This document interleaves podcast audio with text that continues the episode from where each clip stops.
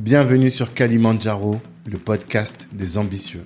Je suis Tanguy de Bangui, cofondateur de Black Network, le réseau des assoiffés de réussite. Le but de ce podcast est de vous inspirer en vous montrant des personnes ordinaires qui se donnent les moyens de réaliser des choses extraordinaires. Tous les vendredis, on dissèque le parcours d'un ou d'une invitée pour découvrir les stratégies qu'il ou elle utilise pour atteindre ses objectifs. Prenez place, c'est parti. Ce podcast est soutenu par le cabinet de gestion de patrimoine Banou Conseil. Vous êtes salarié et projeté de lancer un business, faites appel à Banou Conseil et ils vous aideront à trouver un bon bien et surtout à sécuriser votre patrimoine avant de vous entreprendre, c'est important. Si vous êtes déjà entrepreneur et que vous avez du mal à acquérir un appartement que les banques vous rejettent, faites aussi appel à Banou. Ils vous aideront à constituer un dossier solide. Moi, j'adore cette boîte qui est gérée avec beaucoup de science et beaucoup d'humanité. Je vous invite à écouter les épisodes 12 et 13 du podcast et là, vous comprendrez que je vous laisse entre de très bonnes mains. En plus, si vous venez de la part de Black Network, eh bien, vous aurez une réduction de 300 euros sur les frais d'honoraires. Allez-y, de notre part, vous serez bien reçu. Ciao. On est parti. Didier Piquen, bonjour. Bonjour Tanguy. Ça va? Ça va et toi? Très bien. Je suis content de te recevoir sur euh, Kalimandjaro, le podcast des ambitieux, parce que, mine de rien, tu es assez euh, discret on te voit pas énormément dans les médias, énormément euh, sur les podcasts ou autres. Et alors que tu as fait quelque chose de significatif avant, et là tu es encore en train de te lancer dans des activités significatives. Donc euh, je suis content d'avoir euh, cette occasion-là de rentrer un peu dans ton, dans ton crâne, dans ton esprit, et de venir prendre une partie de ton savoir pour nos auditeurs. Tu vois. Eh ben merci de m'inviter. Et c'est vrai que j'ai été assez discret jusqu'à maintenant. Mhm. Et je vais l'être moins. Ah tu as choisi aussi de, de, sortir un peu du, du, du, du bois. C'est important. Euh, J'ai longtemps, euh, comme j'imagine euh, tout entrepreneur qui, qui est en mode création, en mhm. fait, était beaucoup à la manœuvre. Et quand tu es beaucoup à la manœuvre, t'as pas trop le temps, en fait, d'aller t'exprimer sur ce que tu fais. Mhm. Ce qui, je pense dans une certaine mesure, peut être une erreur, en fait. Donc euh, oui, là, j'ai cette envie de, de partager en mmh. fait mon expérience. Ok, bah ça tombe bien. On a envie de recueillir ça. Euh, la première question que je pose à tous mes invités, c'est celle de l'ambition.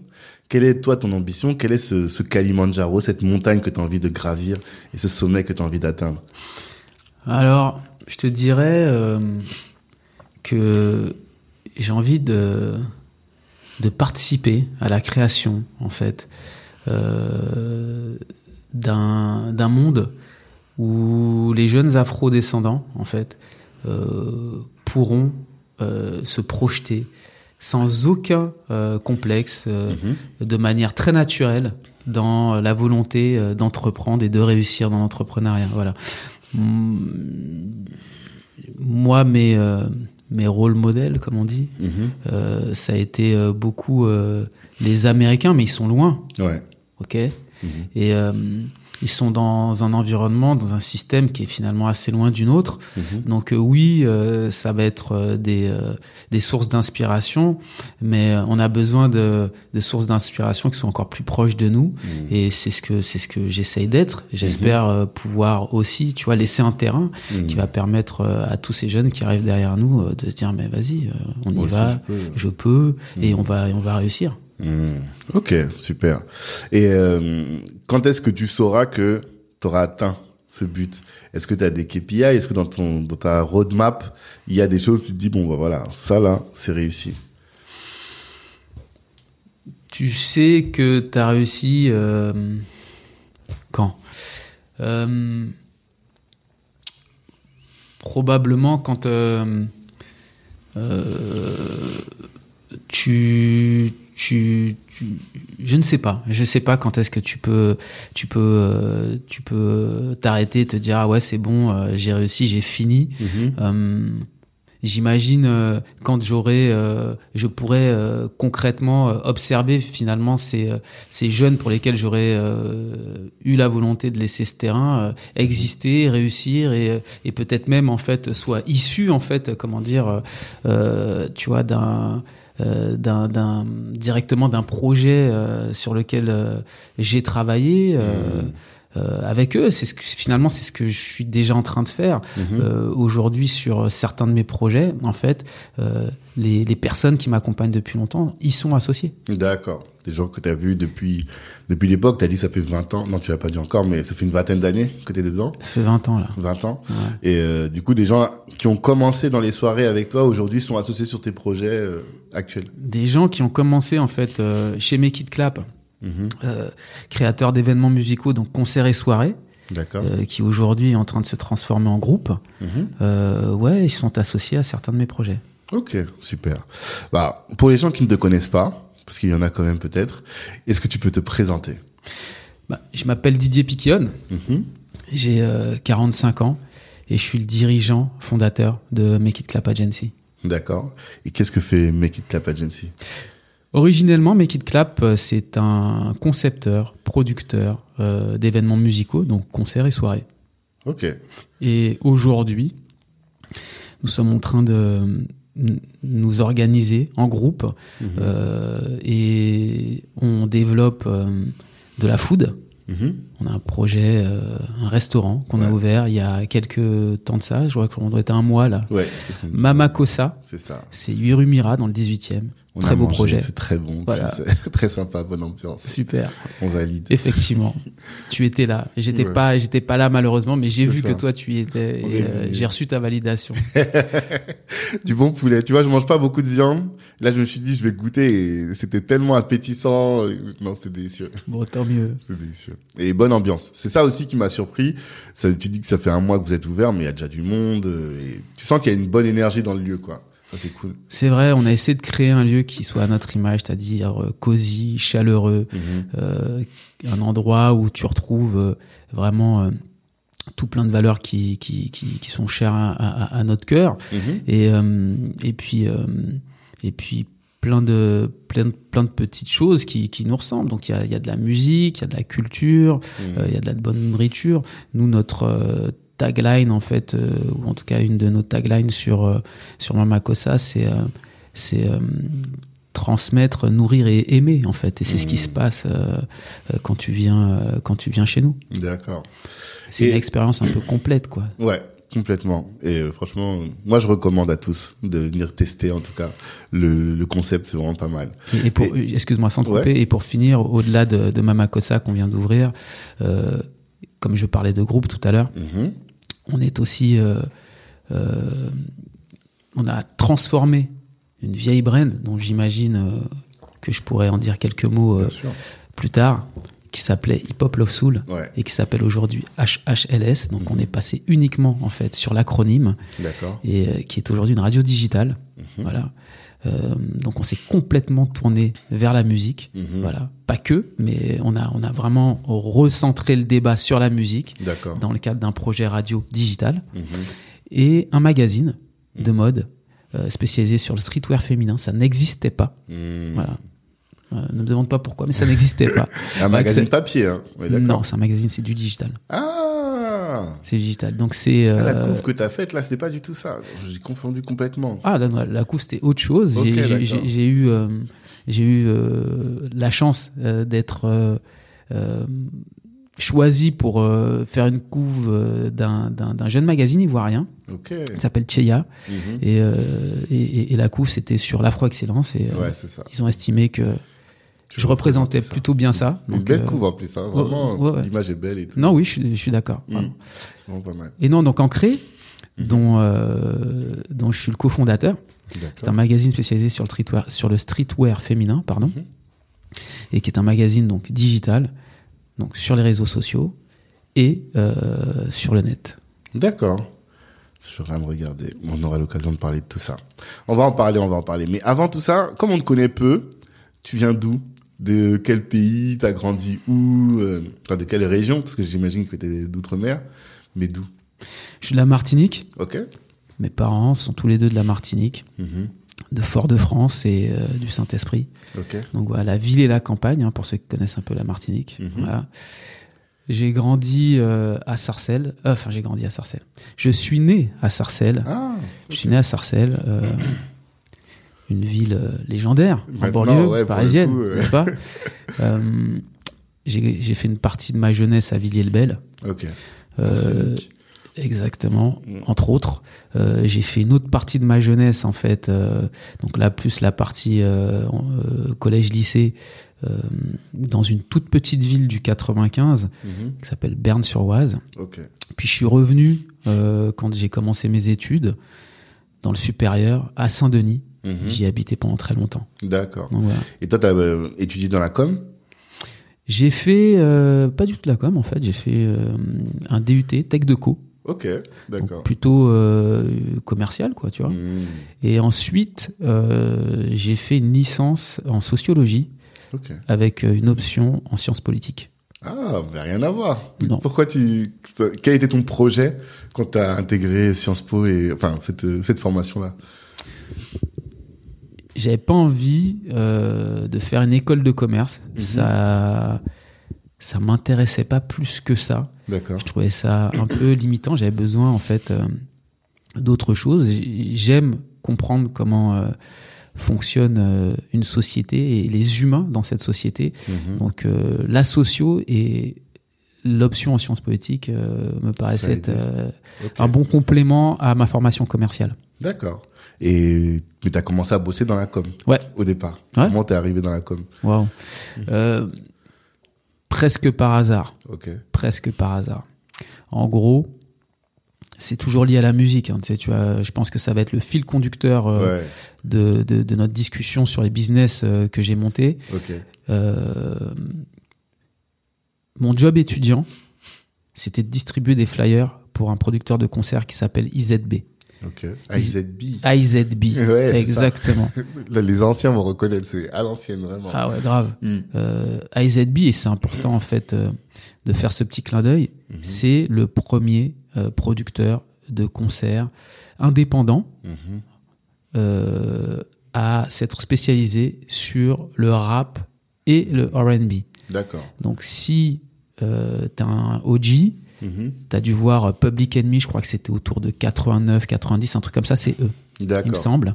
Euh, Peut-être avec Garance euh, en coproduction, mais en tout cas c'est eux qui prennent cette initiative. Mhm. Euh, Blackstreet, euh, Zénith, euh, je crois, on doit être autour de 92, 93, euh, ou Mhm. 94, bref, Mhm. c'est eux aussi. Euh, et moi, je bossais pour eux, je distribuais des flyers. Le type euh, qui euh, s'occupait euh, du département promotion, communication, Olivier, euh, Pharaon. non pas Farran. Mhm. Euh, euh, J'ai un trou de mémoire, c'est pas grave. Euh, Olivier a monté par la suite une structure sur laquelle il m'a invité quelques temps après, euh, je crois deux trois ans après avoir euh, euh, monté euh, monté la structure, Mhm. euh, à le rejoindre. Mhm. Et, et c'est là que j'ai- commencé mon petit mon petit mon, mon mon premier poste en fait dans la com. Chargé de communication? Non, j'étais assistant au départ en Mhm. fait euh, d'un chef de projet, puis euh, le chef de projet est parti. Et là, j'ai pris euh, j'ai pris sa place et il se trouve que la boîte est, venue, est devenue très vite assez grosse Mhm. pour être aujourd'hui euh, les numéros un euh, en street et en guérilla marketing. Mhm. Donc le guérilla, market- le guérilla marketing, pour ceux qui connaissent pas, en fait, c'est vraiment créer l'événement en fait euh, dans la rue généralement Mhm. sur sur des, des, des des campagnes euh, des campagnes promo. Voilà. D'accord. Créer des opérations finalement. Ouais. Un peu coup de poing. Un peu coup de poing, exactement. L'aspect guérilla, c'est ça. Et Genre, euh, faire venir euh, une star en plein milieu de la rue, que tout le monde est autour d'une marque, et pour que tout le monde euh, vienne euh, consommer, connaître le, le, le produit, c'est ça C'est quoi votre plus gros fait d'armes à cette époque à cette époque-là, Mm. c'est intéressant que tu en parles. M- moi, euh, on était euh, focus sur le street. Donc le street, c'est, on va dire, assez basique comme Mhm. moyen de communiquer. Mhm. Euh, distribuer euh, des flyers et coller des affiches. Ouais. Donc euh, voilà, donc moi mon travail au départ c'est euh, de pouvoir monter des plans avec les maisons de disques, euh, les euh, producteurs de, euh, de spectacles Mhm. et euh, les distributeurs dans le cinéma, Mhm. euh, des plans d'affichage et des plans euh, de distribution de flyers. Donc voilà. Et donc euh, tu, euh, t'es- t'es, euh, tu tu parles avec euh, le client pour lui proposer les lieux les plus euh, euh, les plus judicieux pour distribuer en fait son information. Donc ça c'est Mhm. ça la base du travail. D'accord. Et bon moi ça m'ennuyait un peu. Je trouvais pas ça forcément super intéressant. Puis j'étais abonné à une newsletter. Je crois que ça doit être un truc euh, comme euh, marketing alternatif. Voilà. Ok. C'était marketing alternatif et je jouais beaucoup euh, aux États-Unis, justement, ces opérations de guérilla que je trouvais Mhm. très intéressantes et très très impactantes. Mhm. Euh, et euh, j'ai proposé euh, à, à mon boss, en fait, euh, de l'époque, de, de mettre en place ce genre d'opération. Il était un peu dubitatif au départ, puis finalement, il m'a laissé faire. Ça nous a permis de commencer à vendre de gros budgets, de plus gros budgets, en fait, que ceux euh, qu'on vendait euh, justement en street euh, basique. Mhm. Et, et on est devenu ensuite spécialiste de ça. Et une de très grosses opérations qu'on a réalisées, c'était une opération pour TF1 Mhm. qui s'était lancée dans le disque et où on avait mis en place des très gros blocs, des, des très gros blocs de glace dans lesquels en fait tu avais des CD euh, Mhm. que les gens pouvaient récupérer, mais pour cela, ils devaient attendre que le, que, que le bloc de glace Fonde. se mette à fondre. à fondre. Pas mal. Donc voilà, donc c'était assez intéressant. Ça crée, euh, comment dirais-je, des attroupements autour des blocs de glace. On pouvait Mmh. aussi euh, euh, réaliser du contenu, en fait, ce qui nous Bah ouais. permettait, parce que c'était les débuts d'Internet, de pouvoir en fait communiquer sur Internet autour en fait de cette opération pour pour la marque. Donc voilà, donc j'ai mis en place le guérilla marketing chez Urbana, qui est aujourd'hui leur euh, euh, comment dire leur marque de fabrique. D'accord. Voilà. Ah, c'est cool. Ouais. Et euh, comment est-ce que Olivier Brandon. Brandon, ok, c'est noté. Et comment est-ce que tu en es venu à organiser des soirées? C'est à cette époque-là à peu près, hein ou un peu après. Un peu après. D'accord. Ça fait quatre ans que je suis en poste. Mhm. même si euh, j'ai mis en place euh, ce ce nouveau type d'opération en guérilla marketing euh, dans la boîte, je m'ennuie un peu. Mhm. Je suis un passionné de musique et euh, j'ai pas encore 30 ans. Je me dis bon ben c'est peut-être le moment en fait euh, de d'essayer de, de vivre euh, de ma passion qui est la musique. Je voulais absolument pouvoir euh, faire quelque chose dans ce domaine-là. Mhm. J'étais pas encore euh, arrêté sur quoi. hein. Ça aurait pu être euh, manager euh, d'artistes, ça aurait pu être euh, producteur de disques, et en Mhm. l'occurrence, ça a été en fait organisateur de concerts au départ. D'accord. Ah, c'était pas les soirées au départ? Non, j'ai commencé en fait euh, par organiser euh, des événements qui étaient plus des lives que des soirées, hein, Ok. en réalité. D'accord. Au tout début, euh, mon premier gros fait d'armes, c'est un projet qui s'appelle la Rimshot Party. C'est c'est un talent show, en fait, qui est calqué euh, sur euh, quelque chose qui est sur un, un, un format qui existe aux, aux- États-Unis, qui s'appelle la Black Lily. Ok.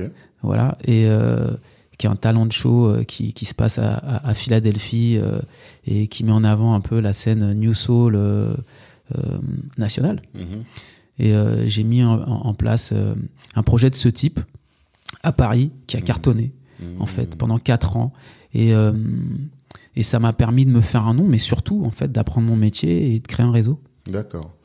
Et euh, vous faisiez venir des artistes et des artistes locaux ou des artistes euh, parce que je sais que vous, après vous avez fait venir beaucoup d'artistes euh, américains notamment et à cette époque-là qu'est-ce que vous faisiez? Mais Kid Clap est pas encore euh, n'existe pas encore. Ok. Là vraiment je suis en mode pirate. hein. Ouais. Je suis en mode pirate. J'ai arrêté euh, mon, mon, mon job de chef de projet Ah, chez t'avais Urbanac. quitté. Oui, j'avais quitté. ouais. Full time sur ton activité. Full time sur l'activité. Et pourtant, euh, je parlais, je crois que c'est avec Tonje Bakan qui me disait que ce type d'événement, quand c'est pas encore des soirées, c'est bien pour la presse, pour la, la- la visibilité, mais en termes financiers, il n'y a pas énormément de retombées. Est-ce que c'était le cas à votre, euh, à votre époque? Je gagnais ma vie correctement Mhm.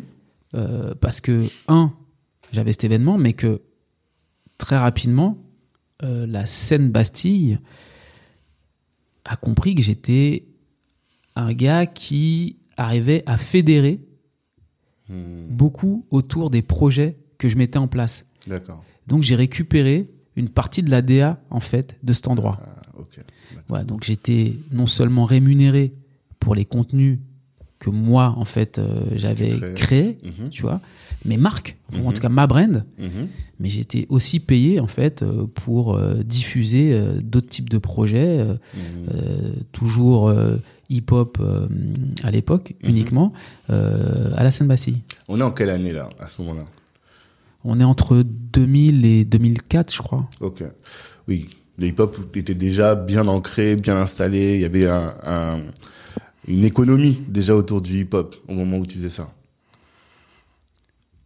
Euh... Bof quoi, Bof. en réalité. D'accord. Tu vois, il commence à se passer des choses. Mhm. mais ça reste euh, une proposition finalement euh, qui est une proposition euh, notamment dans Paris, intramuros, qui est une Mhm. proposition qui, qui continue d'être pour les, les gars qui, qui tiennent des lieux, en fait, que- trop sulfureuse. Ouais. D'accord. D'accord. Parce que bon, je me souviens qu'à l'époque, quand même, ouais, on sortait quoi. On allait en boîte. Après, c'est vrai qu'il y avait plus de peut-être de dancehall euh, et de et de d'électro que de hip-hop pur. Alors que vous, votre votre marque de fabrique, c'était le hip-hop pur. C'est quoi Par exemple, tu planifiais quel type de d'artiste?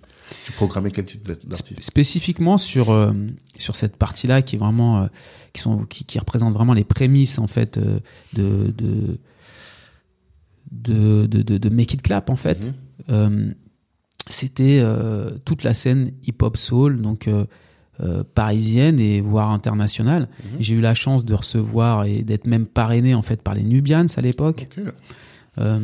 J'ai fait, j'ai programmé une jeune femme qui était la sensation du moment à l'époque, qui s'appelle Sandy Cossette. En fait. Ouais, Sandy Cossette, elle faisait un projet euh, très soul euh, qui était Mhm. euh, qui était produit par euh, un des compositeurs du San Supakru à l'époque et tout. Mhm. Donc voilà, j'ai eu la chance de recevoir à l'époque qui, euh, ben tiens, je créais même des ponts déjà euh, avec des artistes qui n'étaient pas forcément directement des artistes, euh, des artistes soul, mais qui, qui avaient euh, intégré ça en fait dans leur projet, comme Jean-Michel Rotin. Donc c'était intéressant. Mhm. D'accord. Donc euh, voilà, et euh, ça faisait le plein une fois par mois. euh, euh, le tout Paris était là, et Mhm. euh, c'est vrai qu'on mettait en avant beaucoup cette scène soul, new soul. C'était essentiellement, je te dis, des, des artistes parisiens, mais pas que. Les Nubians, c'est quand même, tu vois, une dimension internationale à l'époque. Ouais, et voilà. Et tu dis que tu arrivais à fédérer autour de, de tes projets. C'était quoi la secret sauce Quel est le- le- votre atout particulier? Euh, je, suis- je suis arrivé dans, dans ce nouveau euh, projet avec quand même 4 ans derrière moi dans- euh, de, de, de, de salariat. Mhm.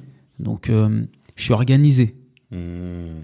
Euh, Au-delà de ça, euh, j'ai été dans la communication. Mhm. Donc, euh, je sais euh, euh, écrire un plan, en fait, pour aller chercher une cible. Et puis, et puis, je suis passionné. Mm. Je suis passionné, je suis sur le terrain. Mhm. Donc, j'arrive à transmettre, en fait, cette envie, cette Mhm. passion, en fait, à des gens comme moi. Mm. Ouais. Et là, on pourrait dire que tu vas, t'ex- t'expliques que le, le salariat, ça aide aussi à se former, à se structurer. Il y a beaucoup de gens qui ne jurent que par l'entrepreneuriat aujourd'hui et qui pensent que c'est la solution à tous nos problèmes. Mais le- ce que t'expliques, c'est que finalement, ça t'apprend à te structurer, ce que le, caractère autodidacte finalement, en autodidacte, tu mets plus de temps à, à réussir à faire ça, quoi. En tout cas, pour moi, Mhm. euh, je dirais pas que c'est la formule secrète ou en tout cas une formule ultime. Mm. Moi, ça m'a permis d'arriver et d'être organisé euh, dans euh, euh, mes premiers pas euh, d'entrepreneur. Et je mets des guillemets parce que, comme je te l'ai dit préalablement, c'était vraiment en mode pirate. Quoi. Là, il n'y Mhm. avait pas de structure autour euh, de, de, mes activités. hein. Mhm. C'était euh, Didier, euh, le freelance, en fait, qui organise ces événements à la Seine-Bastille et qui a aussi une partie de la DA du lieu. Quoi. D'accord. Mais quand t'as la DA, t'es salarié? Sur la partie DA ou c'est C'est pas vraiment salarié, c'est du, freelance. Ok, c'est du black pour dire les choses plus simplement. Non, pas forcément, tu vois, mais tu, euh, euh, il y a une partie effectivement en black, et puis après, euh, euh, j'avais notamment une petite association qui me permettait d'encaisser. Ok, d'accord. Très bien. Et comment est-ce que tu switches donc sur Make It Clap? Bah, ça fait quatre ans que j'organise ces événements qui cartonnent pendant quatre ans vraiment. Et puis au bout de quatre ans, un peu comme avant chez Urban Act, je trouve que ça commence à tourner en rond. D'accord. Tu vois, euh, que la scène Bastille, que cet événement, bon, Mhm. j'ai envie d'autre chose. Mhm. Et euh, surtout, j'ai un ami à moi qui est expert comptable Mhm. et qui me dit, écoute Didier, ça fait quatre ans euh, que t'es en mode euh, Ouais. Pirate. pirate, Mhm. ça fonctionne. Donc soit tu retournes travailler, Mhm. soit tu mets un peu un cadre autour de tout ça, t'écris un plan et puis tu vas chercher mieux quoi. D'accord. Donc j'ai choisi la deuxième option. Ok. T'as écrit un plan. C'était quoi ton plan alors à ce moment-là? Mon plan, euh, c'était de, euh, de de continuer ce que je faisais en plus grand. Mhm. Voilà. Euh, donc, je me suis dit, je vais continuer à produire des concerts, en fait, mais d'une autre dimension. Et pour ce faire, il a fallu que je trouve euh, les bons partenaires. Mhm. Et les bons partenaires, euh, euh, à l'époque, je les ai trouvés. euh, ça a été euh, Alexis Onestas et Cyril Koudou. Mhm. Et euh, donc, j'ai monté mes Club d'ailleurs d'abord seul, D'accord. puis j'ai trouvé mes partenaires après. Ok. Alexis Onestas avec lequel on a fait un, un épisode du podcast. Donc je vous invite à, je vous invite pardon à, et à les retrouver. C'est l'épisode 53 du podcast. Et euh, donc tu les, tu, tu les, tu les rassembles autour de ce projet. Enfin vous vous rassemblez autour de ce projet. Est-ce que tu peux nous donner euh, les chiffres de ce, de ce projet Make It Clap Parce que quand j'entends parler autour de moi, c'était la folie quoi. Tout le monde me dit, c'est presque la, la légende des soirées, des nuits parisiennes qui sont euh, folles. Même, je sais pas, il y a quelque chose que autour de ces soirées. Est-ce que tu peux nous donner euh, quelques chiffres pour illustrer?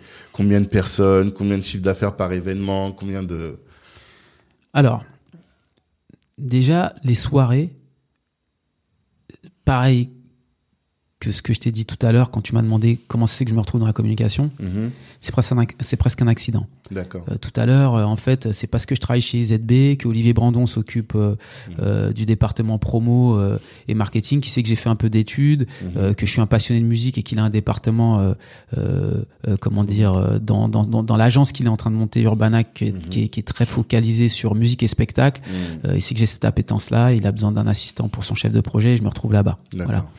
Eh bien, quand je monte mes kits clap, euh, mon but au départ, c'est de produire effectivement euh, des, des concerts, pas de faire des soirées. hein. Mhm. Et euh, pourtant, c'est l'événement fondateur en fait de, de mes kits clap, ça a été une soirée, une soirée que j'ai travaillé finalement comme un spectacle, Mhm.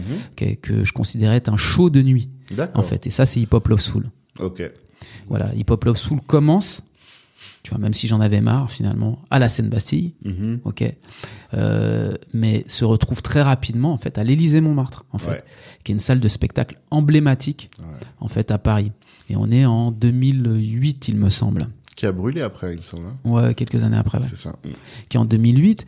Et euh, en fait, c'est c'est c'est un truc énorme. Mhm. On passe de 500 personnes en fait à 1500 personnes et surtout, on se retrouve euh, en tant qu'événement récurrent hip-hop Mhm. en fait de masse en fait dans un endroit qui est un endroit euh, euh, légendaire et emblématique pour le spectacle. Mhm. Et ça, c'était jamais arrivé avant. D'accord.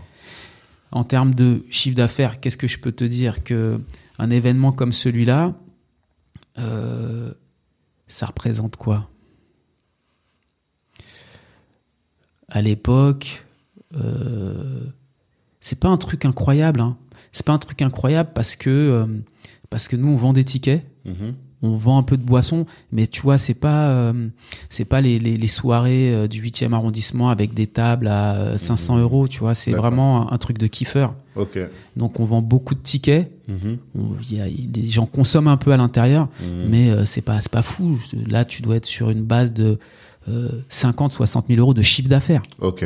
Ok. Dans tout ça, tu dois payer comme beaucoup de choses. Ouais, beaucoup le- entre le, le lieu, les euh, consommables et euh, les ressources humaines aussi. Exactement. Les apporteurs d'affaires, je sais que ça marche beaucoup avec la por- le Pas, pas à l'époque. Pas à l'époque? Pas à l'époque. D'accord, ok. Mais comment vous vous amenez les gens alors? C'est la force de la marque? Ben, on avait commencé à la Seine-Bastille. Hmm, On avait déjà une bonne base de public qui nous suivait. D'accord. En fait, en réalité, on avait, on s'en était pas rendu compte, on n'avait pas le recul, mais on avait déjà presque cet Élysée Montmartre rempli, puisque euh, quand on était à Seine-Bastille, qui prend à peu près 500 personnes, Mhm. on se retrouvait euh, tous les mois euh, quand on faisait Hip Hop Love Soul avec des queues qui faisaient 3 km et en fait toute la soirée finalement en fait on avait du monde qui rentrait dans l'événement Mhm. et on se retrouvait en turnover avec 700 800 900 personnes sans compter ceux qui étaient partis Hmm, D'accord. tu vois mais nous on n'avait pas ce recul là à l'époque donc en fait on- en réalité on avait déjà le potentiel pour partir de l'autre côté Mhm. Et euh, et euh, donc, tu as déjà cette base de clients que tu vas aller chercher avec des flyers à l'époque. Mhm. Euh, et puis, on communiquait aussi déjà pas mal sur Ouais. les, les réseaux sociaux existants. Donc, je crois que tu avais du MySpace, tu avais, du. Twitter. Facebook est arrivé un peu plus tard. D'accord. Hmm. Donc Twitter, MySpace et euh, finalement le, le main à main, quoi. Exactement. D'accord. Et c'était une fois par mois, 1500 personnes? À l'Élysée Montmartre, c'était une fois à peu près tous les deux mois. Tous les deux mois Ouais. D'accord. Mais entre-temps, alors tu faisais quoi? Alors, on, on- comme je te dis, l'élément, euh, le- pardon, euh, l'événement fondateur qui Mhm. lance en fait euh, Make It Clap, c'est pour le coup Hip Hop Love Soul. Donc, on va dire que de 2006, puisque c'est né en 2006, de 2006 à 2008, Hmm. euh, en réalité, on a fait beaucoup de ça. On a commencé à partir de 2007 à signer des artistes en fait dont on ne produisait pas en fait les dates et là pour le coup c'était euh, la charge d'un de mes associés Mhm. d'aller chercher euh, euh, les top artistes caribéens pour qu'on puisse devenir leur agent en fait Ah. et euh, être en mesure de vendre leurs dates ben, worldwide d'ailleurs. Hum, Et euh, c'est ce qu'on faisait. Donc, on avait une activité de booking et on avait Hmm. une activité de production avec euh, Hip Hop Love Soul, qui est pour, pour le coup au départ est un est juste euh, ce projet euh, qu'on a en catalogue en termes de soirée. Et D'ailleurs, j'avais pas envie de beaucoup plus. Mhm. Et notre autre source de revenus, c'est les bookings. D'accord. Ok.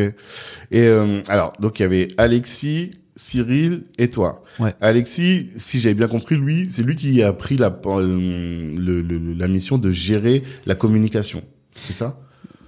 Mon schéma était simple. J'avais Mhm. besoin euh, pour faire exister le projet d'un booker, Mhm. en fait, euh, Cyril, D'accord. et euh, j'avais besoin d'un communicant, Mhm. Alexis. Euh, moi, en, chef d'orchestre, au milieu de tout ça, pour pouvoir faire exister la vision. D'accord. Mais justement, c'est là où je- ce que je voulais savoir, c'est toi, ta mission, c'est chef d'orchestre. Quelles sont, selon toi, euh, tes qualités qui ont fait que tu pouvais être bon dans ce domaine? Vision. Ouais. Euh, euh, J'ai aussi une petite expérience de l'entrepreneuriat parce que j'ai travaillé pendant quatre ans, certes en mode pirate, Mhm. mais quand même organisé et avec en tête la volonté, tu vois, de d'arriver sur quelque chose de plus euh, de plus établi. Mhm. Euh, je suis quel- je pense que je suis un bon chef de projet, donc il y a la vision, mais il y a la possibilité aussi d'exécuter la vision. Mhm. Donc voilà. Le chef d'orchestre, vraiment de réussir à mettre les bonnes personnes au bon endroit, Tout à fait. d'assurer la logistique aussi. De, de- de manager réellement un projet euh, euh, de bout en bout, c'est-à-dire je suis très souvent à l'écriture, Mhm. ok, mais au-delà de l'écriture, en fait, simplement d'écrire un concept, en fait, Mhm. j'écris aussi tout le plan qui va avec et euh, je veille à ce que l'exécution de ce plan soit bien réalisée. D'accord. Et euh, on a la réputation dans la communauté d'être de mauvais organisateurs d'événements. Je sais Mhm. pas si tu as déjà entendu ça, mais nos événements partent souvent en, en cacahuète. En tout cas, c'est ce qu'on nous reproche. Euh, or, si tu as toute cette expérience depuis toutes ces années, c'est que c'est pas ton cas, tu vois. Et si vous avez cette réputation aussi, c'est que c'est pas votre cas. Quel conseil tu peux donner aux gens qui veulent organiser des événements aujourd'hui pour euh, qu'est-ce qu'ils doivent absolument faire? Quels sont les facteurs clés de succès d'un événement? Bah, déjà, avoir euh, une écriture qui soit une écriture euh, euh, de projet qui, qui a un peu de sens. D'accord. La base, c'est quand même d'avoir un produit euh, qui, euh, qui va pouvoir euh, plaire à une cible. Mhm. Euh, ça, c'est le numéro un. Numéro deux, je dirais, tu parlais tout à l'heure euh, de la question de, de- de- de la mauvaise organisation. Je ne sais pas si c'est spécifique à la communauté, euh, mais en tout cas, ce qui est sûr, c'est que on ne s'improvise pas, en fait, organisateur d'événements. On ne s'imp- on ne s'improvise pas producteur, en fait, d'événements. Donc, il vaut mieux, en fait, faire ses armes et y aller step by step. Nous, c'est ce qui s'est passé, en fait, en réalité. Euh, j'ai commencé euh, seul dans mon coin, j'ai appris. Mhm. Ok, Euh, je suis monté en gamme. En fait, pendant quand même 3-4 ans, en fait, j'ai appris mon métier, en fait, Ouais. le métier en fait de producteur, Mhm. parce que c'est de ça dont il est, dont, dont- dont il est question. Et donc, je dirais qu'une des qualités euh, qu'il faut avoir et que j'ai apprises en fait sur le terrain, c'est la rigueur, quoi. Mhm. En fait, c'est beaucoup, beaucoup de rigueur, en fait, euh, l'organisation d'un événement. Voilà. Mhm. Et est-ce qu'il y a des moments où tu, est-ce que tu as des anecdotes de situations où tu te dis, ah, si j'avais pas été rigoureux, là, ça serait parti en cacahuète. Notre premier, je dirais, euh, très gros challenge, ça a été l'Élysée Montmartre. Vraiment. Ouais. J'ai envie de te dire que la scène Bastille, en fait, euh, quand on commence euh, dans le cadre de Make It Clap avec Hip Hop Love Soul, je l'ai déjà saigné, quoi. Mhm. En fait, j'ai organisé des événements pendant 4 ans. T'es rodé. Je suis rodé. Mhm. Là, on passe dans une salle qui est pas un club. Mhm. C'est une salle de spectacle. Mhm. Il faut tout mettre en place. Mhm. C'est une logistique. Ah, c'est nu. C'est à nu. Oui, c'est vrai. Ouais. C'est une logistique qui, à notre niveau, était quand même assez importante. Ok. Donc, euh, si j'avais pas été quelqu'un d'organisé et de rigoureux, en fait, si j'avais pas été un bon producteur, le passage, en fait, de la scène Bastille à l'Élysée Montmartre aurait été une catastrophe. Mhm. Et il se trouve que ça l'a pas été. Il se trouve qu'au contraire, en fait, ça nous a donné une autre dimension, en fait, aux yeux des gens. Mhm. Je pense que euh, là, pour le coup, on est rentré dans la cour des grands, en fait, euh, des orgas, comme on Ouais. dit. Mhm. Et, euh, et voilà. Donc euh, ça, c'est par exemple un beau fait d'armes. Euh, on est allé euh, aussi euh, mettre en place des projets qui étaient des projets quand même assez euh, pas assez très innovants en fait euh, en Guadeloupe. On a organisé un événement qui s'appelait le Summer Break qui était euh, un format de festival qu'on qu'on a réalisé en 2011 et 2012 ça aussi ça a été des, des, des défis logistiques des défis de production euh, Mhm. euh, incroyables. Et euh, on s'est retrouvé dans des situations où si on n'avait pas été d'excellents producteurs en fait Mhm. euh, si j'avais pas, euh, comment dirais-je, cette rigueur et cette capacité en fait euh, de conduite de projet de ce type, Mhm. sincèrement, je, je suis même pas sûr que je serais là en train de te parler. Ah ouais. Je serais peut-être, comment dirais-je, derrière les portes d'une prison ou un truc comme ça. Ah, oui, ouais, parce que c'est de l'extérieur. Ouais. Euh, T'es soumis à tout un tas de problématiques déjà climatiques Mhm. en fait et puis euh, organiser un événement euh, dans euh, sur une île comme euh, la Guadeloupe euh, alors je suis originaire de la Martinique donc je suis originaire des Antilles mais en fait tu n'y vis pas Mhm. en fait c'est c'est c'est un défi euh, très très important Mhm. et oui défi qu'on a pu euh, comment dire réaliser deux années d'affilée et qu'on a très bien réalisé alors après euh, la question de la réussite financière du projet c'est autre chose ouais. mais euh, en termes de production pure, ouais, on a été, on a été bon. Ouais. Et Est-ce que t'es comme euh, Bruce Ikanji Tu vois qui c'est? De Juste Debout? Ah Bruce, ouais. Ouais, Bruce, ok. Bah, on a fait un épisode récemment qui va sortir euh, la semaine prochaine et euh, qui me disait, lui, il déteste l'événement. En fait, il, se rend malade en fait lorsqu'il fait les événements. Après, avant, ça va. Surtout après, ça va. Mais est-ce que toi aussi, tu le sens comme une souffrance? Parce que quand je là, depuis quelques mois, je regarde beaucoup euh, les stories sur Insta. Je te vois, t'as l'impression de, j'ai l'impression que tu kiffes. Mais je me dis en général, les gens comme ça, comme toi, en réalité, on vous voit kiffer, mais dans votre tête, ça, ça calcule, ça, ça stratégise et tout. Comment toi tu le vis, l'événement en lui-même? Franchement, après euh, 20 ans à avoir écumé euh, toutes les plus grandes salles euh, de Paris, que ce soit euh, en produisant des concerts ou en produisant des soirées, honnêtement, aujourd'hui, j'arrive un peu en moonwalk. hein. Ouais, ça y est maintenant. Ouais. J'ai j'ai- de super équipes. Mhm. Euh, on a un process très rodé. Mhm. Donc, euh, sans, euh, sans vouloir euh, euh, euh, être arrogant, Mhm.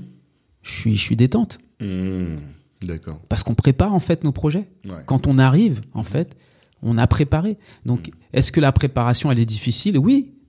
Mais c'est comme n'importe quel métier, Mhm. en fait. Tu vois, c'est c'est un projet, ben, tu prépares ton projet. D'accord. Et en termes de management, je suis sûr que tu as des choses à nous enseigner parce que tu as beaucoup de ressources humaines dans le dans l'organisation d'événements. Mhm. Tu dois piloter pas mal de gens. Quel, quel conseil tu peux donner à quelqu'un qui, qui commence à se lancer comme ça et qui doit gérer, nous par exemple dans l'événementiel avec Black Network, on fait des dîners et tout, et je vois, voilà, prise de tête terrible. Quel conseil tu donnerais à un manager pour que aider les personnes à réaliser la vision que toi tu as en tête? Alors, l'erreur que, que bah, alors, je crois que c'est une erreur que font beaucoup de jeunes entrepreneurs en général, mais peut-être Mhm. particulièrement en fait euh, dans, dans les événements, en fait, c'est de vouloir tout faire. En fait, il faut apprendre très rapidement quand tu es un entrepreneur et plus spécifiquement, en tout cas, je parle de mon expérience dans l'organisation euh, d'événements, il faut apprendre à déléguer. Mhm. Il faut t'entourer en fait euh, des bonnes personnes au bon poste. Mhm. Voilà. Toi, tu dois faire vivre euh, une vision et tu dois faire appliquer un plan. D'accord. Donc voilà, comme je le disais tout à l'heure, tu es un chef d'orchestre. Mhm. Si tu es un chef d'orchestre, en fait, tu mènes la baguette, tu peux pas aller jouer du violon en même temps. Hmm, effectivement. Ok, super. Et euh, ça, tu l'as fait pendant 20 ans. Et Mhm. d'ailleurs, tu le fais encore euh, aujourd'hui, maintenant que ça se commence à se rouvrir petit à petit. Euh, Différemment, mais oui. D'accord. Le, je t'ai dit, mais tu dois être riche, non? Parce que le, le- les, les soirées euh, génèrent beaucoup de cash, beaucoup de liquide et beaucoup de marge sur les boissons. En tout cas, c'est comme ça qu'on le perçoit. Mhm. Est-ce que euh, c'est vraiment aussi fructueux euh, qu'on l'imagine? Ah, J'aurais aimé te dire oui. J'aurais aimé te dire que euh, je fais partie, euh, comment dire, euh, euh, des du peu en fait Mhm. euh, d'élus euh, qui sont devenus riches grâce en fait euh, à l'organisation euh, d'événements. euh, Mhm.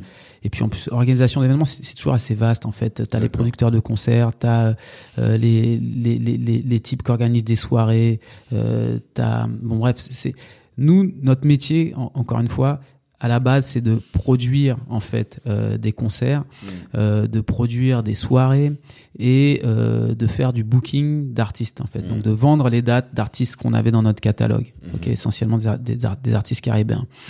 L'activité la plus rentable, c'était le booking. Le booking, c'est simple, hein, c'est du, euh, c'est c'est du trade basique, quoi. Tu vois, Ouais.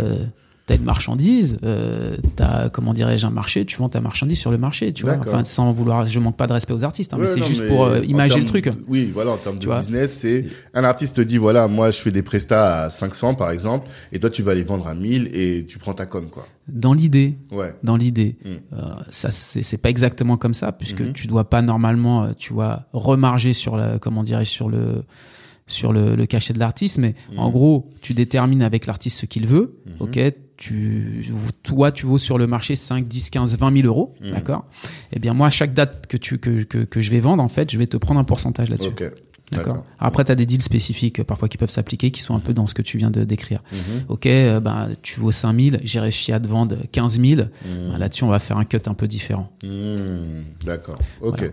Et ça, tu te dis ça c'est l'activité la plus rentable Bien. parce qu'au final, tu monétises juste ton carnet d'adresse quoi. Au final. Exactement, en fait, Mhm. c'est une activité commerciale euh, assez basique où tu as besoin de quelqu'un qui est, euh, en fait, qui choisisse les bons artistes, qui sont donc tes produits, Mhm. euh, qui les vendent au bon prix, en fait, Mhm. sur le bon marché, Mhm. ça va quoi. Ouais. Ok. D'accord. Euh, et, euh, et donc ça, oui, c'est rentable. Le reste, euh, c'est euh, jusqu'à ce que tu trouves le bon business model, Ouais, c'est ça surtout. euh, c'est euh, c'est très difficile. Hmm. C'est ça, tu vois, c'est pour ça que je te parlais de euh, ton J. Quand tu me disais que l'événementiel, c'est pas là où on gagne vraiment de l'argent. Non, quoi. Mm. tant que tant que t'as pas trouvé euh, le, le, le bon business model, qui est souvent en fait, par exemple, de sortir de la production, nous c'est ce qui nous- c'est ce qu'on a fait. Hmm. en fait.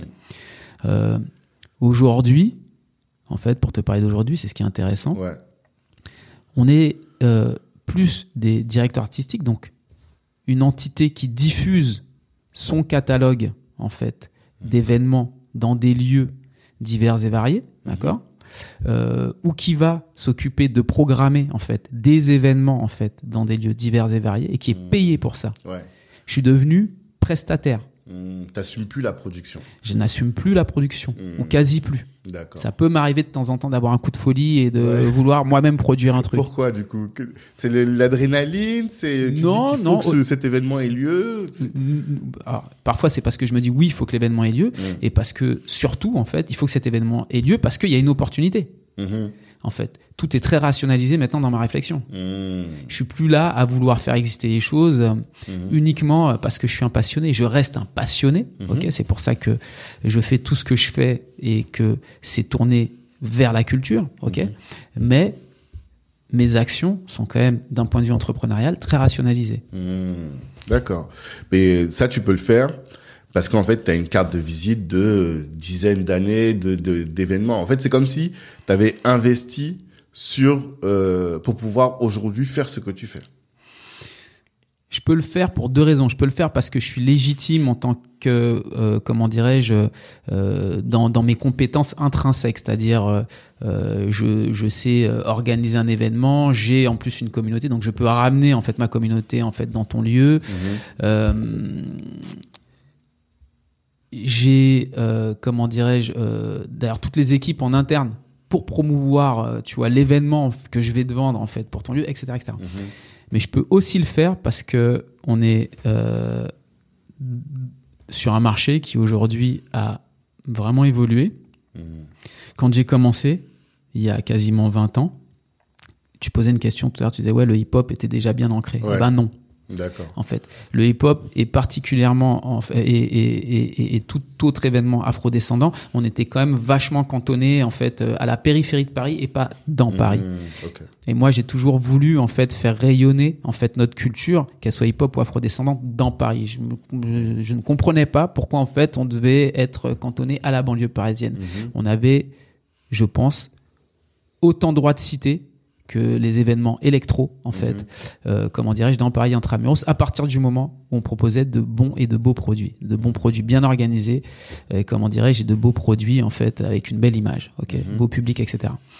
Euh, et le marché a bougé, en fait. C'est-à-dire que notre, euh, notre culture, en fait, ce qu'on proposait, qui était préalablement, en fait, euh, uniquement euh, euh, à destination, a priori, hein, selon les gens qui ont les lieux, de euh, destiné à notre communauté, c'est devenu, en fait, euh, comment dirais-je, ouais, voilà, le, la culture de masse. Mhm. Et donc aujourd'hui, ouais, euh, non seulement j'ai la légitimité en tant que, euh, comment dire, je dirais, dans mes Acteur compé- historique, ouais, acteur historique et pour Ouais. mes compétences en fait de producteur, Mhm. mais surtout en fait j'ai j'ai l'opportunité de pouvoir le faire de manière euh, euh, importante parce que c'est ce que recherchent les lieux aujourd'hui beaucoup, Mhm. culturellement parlant. C'est le time to market, comme ils disent, euh, comme disent les, les start-upers, quoi. C'est au moment où ton activité, c'est le truc du moment.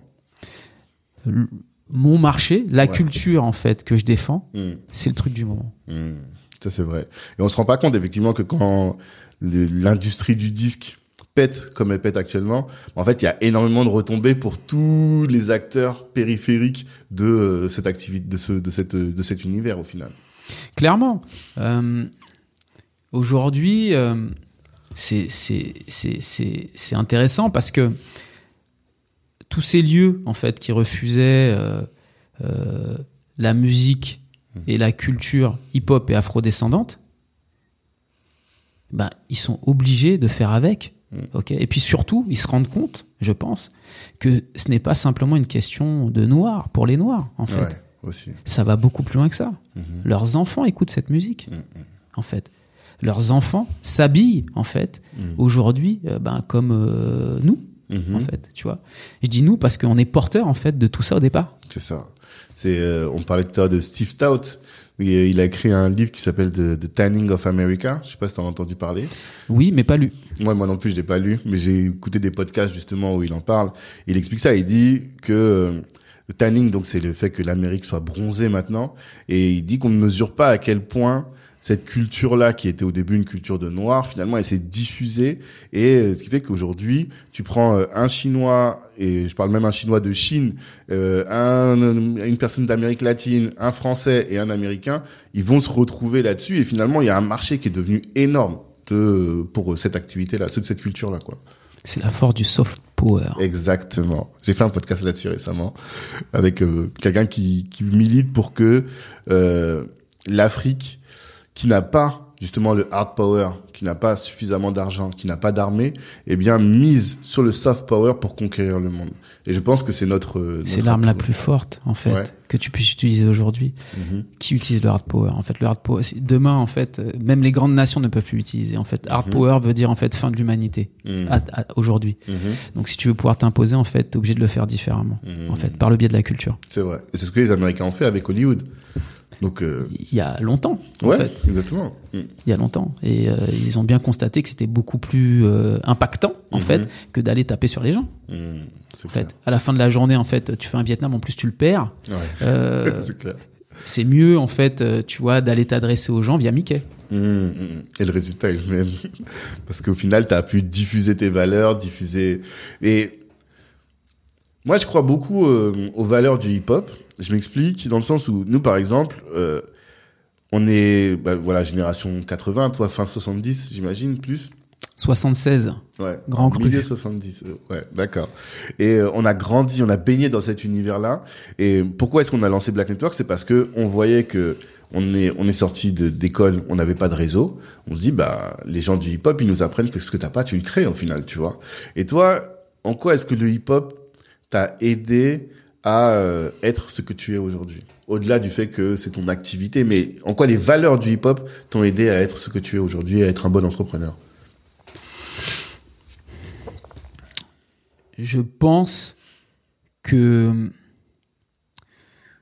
la question de la créativité, Mhm. en fait, ça doit être la question la plus centrale euh, euh, que je puisse extraire de, de, de, euh, en termes de, de, de ce que ça m'a permis euh, de réaliser en tant qu'entrepreneur. D'accord. Euh, le hip-hop, c'est une culture extrêmement créative. Et je dirais aussi, tiens, j'y pensais, tu vois, ce matin, euh, que ça m'a aussi amené à être en expansion constante, en fait. C'est-à-dire Le, le hip-hop est une culture, en fait, qui ne cesse d'évoluer, en fait, tout le temps, tout le temps, tout le temps. C'est pour ça que elle était là au tout début, il y a une quarantaine d'années, presque, Mhm. et euh, qu'elle est euh, encore là aujourd'hui, mais genre euh, en mode toujours autant ancré, tu vois, autant euh, dans les jeunes générations que, que chez les plus vieux. C'est pas, pas une culture qui a, qui a vieilli, à Ouais. proprement parler. Elle se fiche pas. Elle se fiche Elle pas. s'adapte beaucoup. ouais. Elle s'adapte beaucoup en fait, tu vois, euh, euh, euh, comment dirais-je, au monde qui qui qui, euh, qui évolue. Mhm. Euh, un exemple simple, euh, et, et, et c'est ça, c'est qui, est- qui est extraordinaire avec cette culture, euh, culture quand même assez homophobe au départ, Mhm. et qui aujourd'hui intègre de plus en plus justement, tu vois, ben, la réalité, tu vois, de ce qui est en train de se passer dans la culture. Donc Mhm. toutes les, communautés euh, LGBTQ, tu vois ce que je veux dire, Mhm. qui ont de plus en plus, euh, euh, tu vois, une grande place, une place même centrale, tu vois, dans, dans, dans comment dirais-je, dans, dans, dans la culture hip-hop. Euh, tout ce que parfois les anciens peuvent euh, montrer du doigt sur euh, la manière dont aujourd'hui euh, les rappeurs se conduisent ou même, euh, comment dire, euh, euh, euh, font de la musique, ben moi je le, je le salue en fait. Mhm. Ils ont réinventé ce qui existait il y a euh, des années déjà. Et c'est cette réinvention de ce qui existait déjà qui fait qu'aujourd'hui, tu vois, moi, ma fille qui a 19 ans, ok, et probablement son enfant derrière, ils continueront, ils continueront d'écouter cette musique parce qu'elle reste toujours ancrée à l'époque. Ah, effectivement. Et c'est pour ça que je te disais que créativité et capacité d'expansion, en fait, Mhm. c'est, je pense, en fait, euh, Ouais. Capacité d'expansion. Je parlerais même de capacité d'adaptation au final. ouais, Et effectivement, il y a beaucoup de de- d'entrepreneurs qui sont morts parce qu'ils n'ont pas réussi à comprendre le monde dans lequel ils étaient et adapter leurs produits au monde dans lequel ils sont. Alors que là, ce c'est tout le contraire. Voilà. C'est tout le contraire. C'est pour ça que je parlais d'expansion constante. T'es comme l'univers, quoi. Mmh. Mmh, mmh. Ok, c'est hyper intéressant ça, effectivement.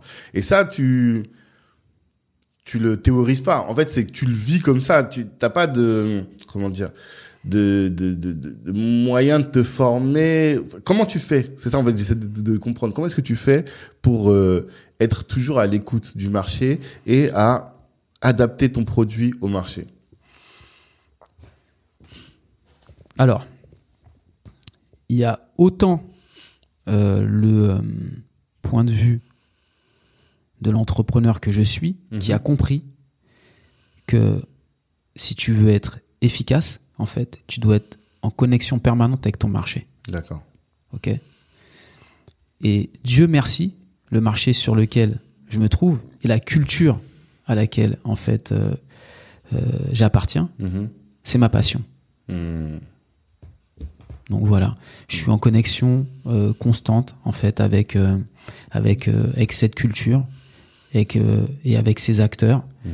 Euh, et je ne parle pas simplement des artistes, mais en fait de tout l'écosystème en fait qui Mhm. euh, qui va entourer la culture. Et Mais- ça et ça me permet de pouvoir euh, continuer à être euh, je dirais euh, pertinent dans les propositions que, que je vais faire. C'est aussi une question, euh, euh, même, tu vois, à un moment donné, de, de stratégie de ressources humaines. Hmm. Tu vois, Ouais. Mes équipes, aujourd'hui, ils ont entre 20 et 25 ans. Ok. Parce que c'est eux qui sont capables de m'expliquer, en fait, euh, quelle direction, en fait, euh, on, on doit, on, doit aller- on doit prendre. Hmm. Et t'arrives à les écouter parce que ça c'est une vraie difficulté. Hein. Nous, euh, bah, si on prend Black Network, voilà, on a Sam. Exactement, je l'appelle le Mbappé de l'entrepreneuriat parce que il est rentré chez nous, il avait 23 ans quoi. Et c'est vrai que c'est lui qui nous challenge beaucoup. Mais c'est difficile aussi parfois de dire bah, je vais t'écouter et je vais prendre ce que tu as à dire pour l'appliquer euh, en m'adaptant. Comment est-ce que tu fais ça? Moi, les, les, les, les, les, les, les, jeunes, euh, comment dirais-je, euh, recrues Mhm. que je peux avoir dans mon équipe me font grandir autant que je les que je les fais grandir. Hmm. Ils m'apprennent des choses autant que je leur en apprends. Mhm. C'est euh, un ping-pong permanent. C'est incroyable. Tu vois, sur l'aspect culturel sur lequel parfois j'aurais pu être perdu. Mhm. Parce que, ben, écoute, j'ai 45 ans, quoi, aujourd'hui. Ils arrivent à voir ou même à anticiper des choses que je n'aurais pas pu voir et anticiper sans eux. Hmm. Au même titre que moi, ben, je leur apprends en fait des choses qui sont ancrées, euh, tu vois, dans, euh, euh, dans des questions, euh, sur des questions plus corporate. C'est un vrai move que tu es en train de dire, parce que on néglige. Et en tant que leader, en tant que dirigeant, voilà, faut avoir la, la sagesse de réussir à extraire la connaissance de, de personnes qui sont beaucoup plus jeunes. Je pense qu'il y a beaucoup de, je vois, je vois souvent chez les rappeurs qui veulent continuer à rapper comme en 90 et tu sens que ils arrivent pas à saisir les, le truc du moment, quoi. Et là, ce que tu dis, c'est savoir aussi s'appuyer sur euh, la nouvelle génération, comment on utilise TikTok, comment on utilise euh, Snap, comment on utilise euh, les, les réels d'Insta et tout. Les digital, les digital natifs, c'est eux. Mhm. Moi, je suis né en 76. Mhm. Il y avait des téléphones euh, où tu mettais ton doigt là-dedans. même pas de portable. D'accord Tu mettais ton doigt comme ça pour téléphoner. Clair, ça fait Eh, Exactement. bien. Ouais, ouais. D'accord Mhm. Eux, ils sont nés, en fait, avec euh, Facebook, Mhm. Instagram et TikTok aujourd'hui, Mhm. qui sont des machines de guerre, en fait, pour euh, quelqu'un comme moi qui fait le business que je fais. Mhm. À quel moment je vais pas les écouter? C'est eux les experts sur ces questions-là. D'accord. Ah, c'est bien, faut avoir la sagesse de s'en rendre compte. Hein. Mais t'as raison, c'est ce qui fait. Sans ça, en fait, tu peux pas t'adapter. Non, en tout cas, pas dans le métier que je suis Ouais. en train d'exercer moi, quoi. Hmm. D'accord. C'est hyper intéressant. Et euh, bah, du coup, on va en venir vraiment à ce que tu fais aujourd'hui. Euh, la, statue, le- la station de radio, pardon, HHLS, et euh, le magazine, et le Mamakosa. C'était trois activités? Ouais, euh, en dehors des événements, oui. D'accord. Et comment euh, t'en es venu à tout ça? Parce que j'imagine que organisateur d'événements, mars 2020, quand euh, la pandémie arrive, tu dois être abattu. Mars 2020, quand la pandémie arrive, je suis abattu, oui et non, en fait. On a une activité qui est une activité tellement dense à ce moment-là, et j'ai tellement la tête dans le guidon que j'ai du mal à, euh, écrire la suite du projet. D'accord. Ah. J'ai vraiment du mal à écrire la suite du projet. Tu sais, euh, une des problématiques euh, des entrepreneurs TPE, PME, c'est que on est beaucoup dans l'action. Or, à un moment donné, on doit en sortir pour pouvoir en fait écrire la stratégie. Ouais. Travailler sur sa boîte et non travailler dans sa boîte. C'est très Ouais. difficile, Ouais, très très difficile. Et donc, quand mars 2020 là arrive, Mhm. j'ai envie de te dire, franchement, ben tant mieux. Mmh. tu vois, encore une fois, sans, sans, sans arrogance aucune, on a bien travaillé, on a fait un peu de sous, Mhm. tu vois. Euh, je suis en mesure de prendre en charge mes équipes. Il n'y a même pas encore d'histoire de fonds de solidarité. hein. Mhm. Je suis en mesure de pouvoir prendre en charge mes, mes équipes pendant quelques mois. D'accord. Ben vas-y, euh, déjà on va se reposer. Mhm. Vous vous reposez tous, je vais pas vous entendre. Franchement, Mhm. prenez du temps pour vous, les gars. Euh, Posez-vous euh, des questions centrales de la vie, etc. etc. C'est Tu important. l'as dit ça et tout? Ouais, c'est important, c'est important. tu- tu- Parce que on a tous été pris de court, ça nous est jamais arrivé de toute notre vie, tu vois, on n'a jamais pu penser que ça pouvait être possible. Et au- aucun, aucun espoir d'avenir, quoi. Enfin, aucune visibilité sur Mais l'avenir. c'était tellement incroyable en fait, Mm. à quel moment j'allais faire le crispé en fait Mm. et, euh, et me poser des questions même de écoute, il y a de l'argent sur le compte, Mhm. on peut payer les salaires en fait. Eh ben, on verra demain ce qui va se passer. Ça me servait à rien de rajouter de l'angoisse à l'angoisse. D'accord. Ok Et mais alors ça, ça veut dire que tu as été bon gestionnaire parce que la majorité des boîtes, je crois qu'il y avait une stat qui était sortie, elles ont trois mois de trésorerie. Tu vois. Mm. Au bout de trois mois, elles étaient mortes. Toi, si tu étais serein, ça veut dire que tu avais plus de trois mois de trésor- trésorerie. En tout cas, que tu étais en mesure de vivre pendant, pendant quelques mois encore, quoi. On n'est pas des des, des... On, on- on- on fait attention Mhm. en fait à l'argent qu'on gagne. Ouais. parce que je ne sais que trop bien euh, à quel point euh, ça peut être volatile. Donc Mhm. oui, on a fait quelques belles années et euh, plutôt que de, euh, par exemple, euh, s'augmenter de manière éhontée, Mhm. ben, on a préféré euh, déjà créer en fait euh, une trésorerie qui soit vraiment strong, parce Mhm. que justement, on sait que notre métier, il est euh, Éphémère. pas éphémère, Mhm. mais qu'il subit beaucoup de facteurs X. Ah, ok. Tu d'accord. Mhm. Tu les vois jamais venir. Regarde, Mhm. Euh, mars 2020, en fait, on me dit que je suis fermé, que je j'arrête mon métier en fait pendant euh, une durée indéterminée. Mhm.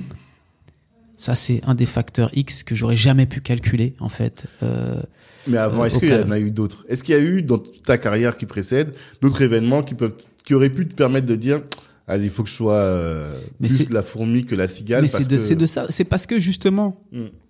j'ai cette expérience euh, du facteur X permanent que je dois, euh, comment dirais-je, subir dans mon activité, Mhm. que même si pendant un an, deux ans, trois ans, je fais des années de dingue, Mhm. en fait, moi, je solidifie ma trésorerie. Mhm. En plus, là, je suis en train de te parler euh, avant la diversification. Mhm.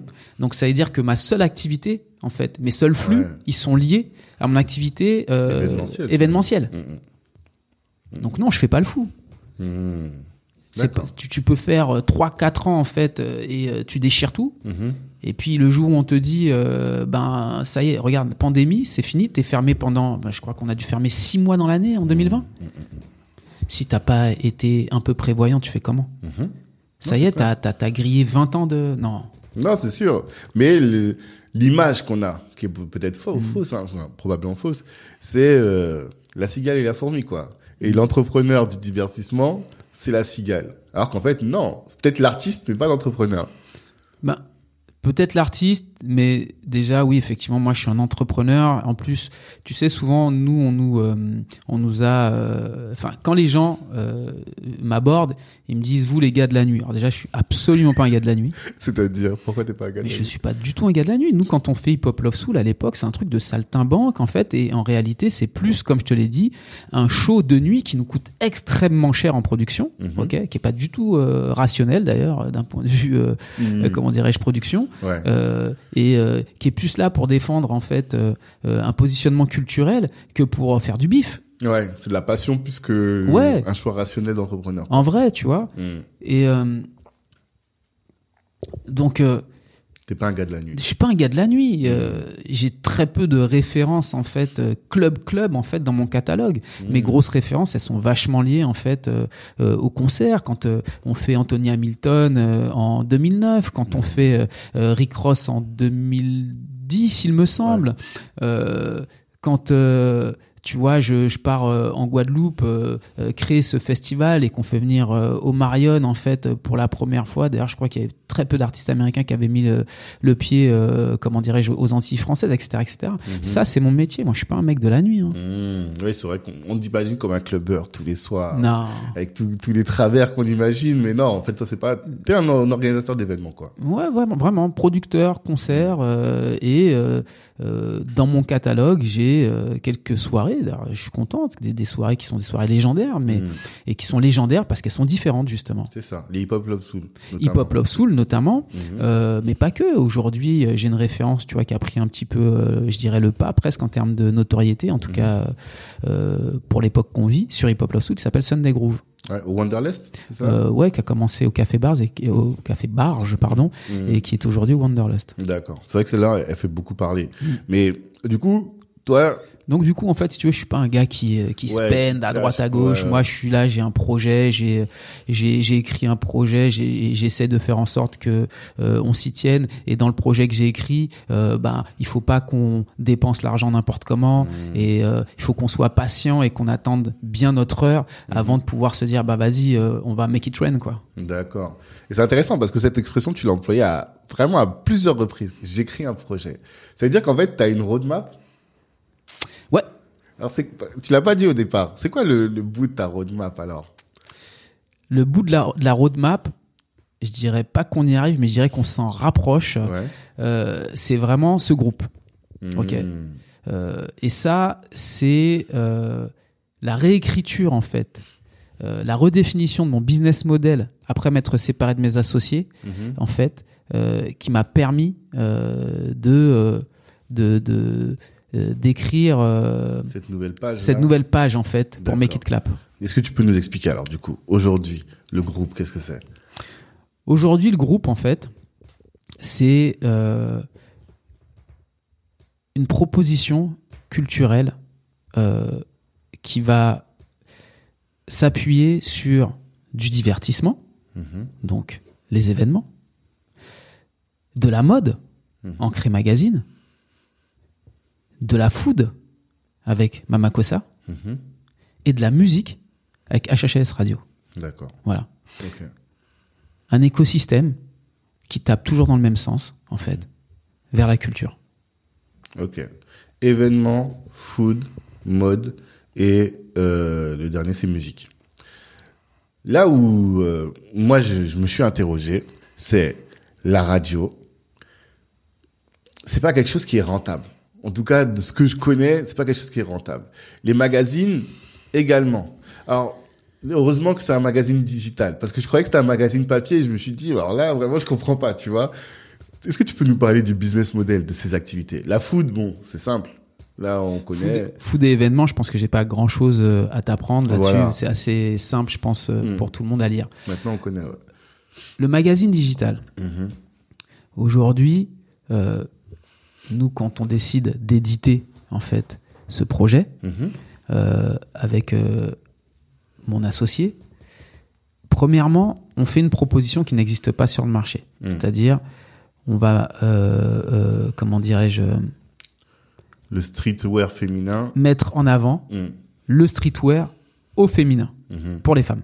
Ouais. D'accord. D'ailleurs, c'est non inclusif puisque les hommes sont vraiment les bienvenus Mhm. en fait, euh, non seulement à participer, mais c'est vrai que l'approche même éditoriale fait que un mec se sent à peut se sentir très à l'aise en fait euh, à, à pouvoir, euh, euh, comment dirais-je, euh, Consulter, consulter, ouais, consulter le, magazine et con- consommer le produit, ouais, effectivement. Mhm. Et ce qui se passe en fait, c'est que très naturellement, parce que c'est très bien réalisé, en fait, très bien écrit, et qu'en plus ça correspond en fait euh, à une offre qui n'existait pas avant, ben les annonceurs en fait euh, nous contactent et Mhm. euh, nous demandent en fait euh, de travailler avec eux autour euh, de différentes activités. Alors ça peut être du publi rédac, ça peut être en fait de la création de contenu, voire même en fait euh, de la, des marques blanches qui sont créées parce qu'en fait on a des compétences en direction artistique et, euh, et que ça les intéresse, qu'on a Ah. aussi une communauté en fait qu'on peut leur mettre à disposition, notamment en allant caster dans notre euh, communauté en fait des, euh, des, des, des- des modèles en fait qui, qui sont des modèles qui dont ils souhaiteraient qu'ils les représentent, etc. Des etc. influenceurs, tu veux dire? Influenceurs ou micro-influenceurs. Oui, aussi, d'accord. Et quand tu dis euh, publi rédac, je crois- pour que les gens comprennent, hein, le publi rédactionnel, je crois, c'est quand tu crées du contenu directement pour une marque, c'est ça? C'est quand tu crées du contenu directement pour une marque et que tu le fais, euh, euh, comment dirais-je, exister sur ton média. D'accord. Donc ça, c'est un des business models. Après, tu as donné un autre nom, c'est euh, ouais, bah, c'est la plateforme que tu mets. En fait, tu crées une audience. Là, aujourd'hui, vous êtes à 10 000 sur Instagram. Ouais, ça? on a, on a fait les 10K sur Insta. C'est ça. Donc, euh, tu as une audience et cette audience, finalement, tu la présentes pour des marques. Et euh, est-ce que c'est un choix euh, stratégique d'avoir pris les femmes? Parce que les femmes sont, c'est celles qui dépensent le plus.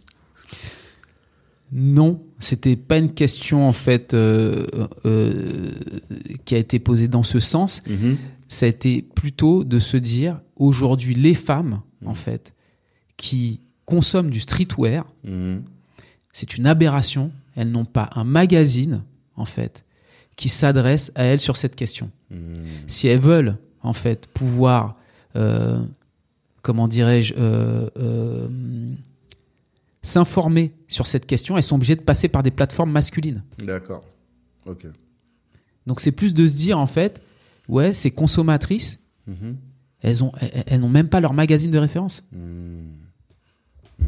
Ok, je vois.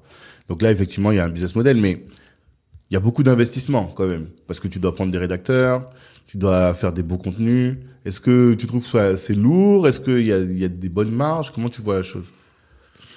Je, tra- je travaille déjà avec euh, une associée qui est très compétente en la matière parce que c'est son métier de base D'accord Elle était euh, rédactrice en chef euh, chez iBeast, Mhm. donc un énorme média en fait, justement qui est spécialisé sur le streetwear en fait. Mais euh, bref, et, euh, et, et- et donc euh, sur la question euh, du de, de, de la gestion de l'éditorial en fait, Mhm. elle est très très forte et elle arrive vraiment à, à- à produire avec une équipe restreinte mais efficace Mhm. un éditorial de très grande qualité. D'accord. Voilà. Et après, à côté de ça, la chance qu'on a pour le moment, c'est comme le positionnement est bon et que le produit est de qualité. Hmm. Euh, je dirais que le positionnement, le positionnement est même plus que bon. En fait, il est, Mhm. il, il- il est, il est hyper, Innovant, euh, ouais, innovant, ouais, tu Hmm. vois. Ben, les marques, en fait, c'est de l'entrant, donc euh, j'ai, même pas de service commercial Hmm. à date. Ah, oui, c'est vrai que. Donc il va falloir jump très rapidement en fait et, et, euh, et, et structurer euh, le projet de manière euh, à lui donner, euh, à lui faire, euh, comment dirais-je, à lui permettre de pouvoir euh,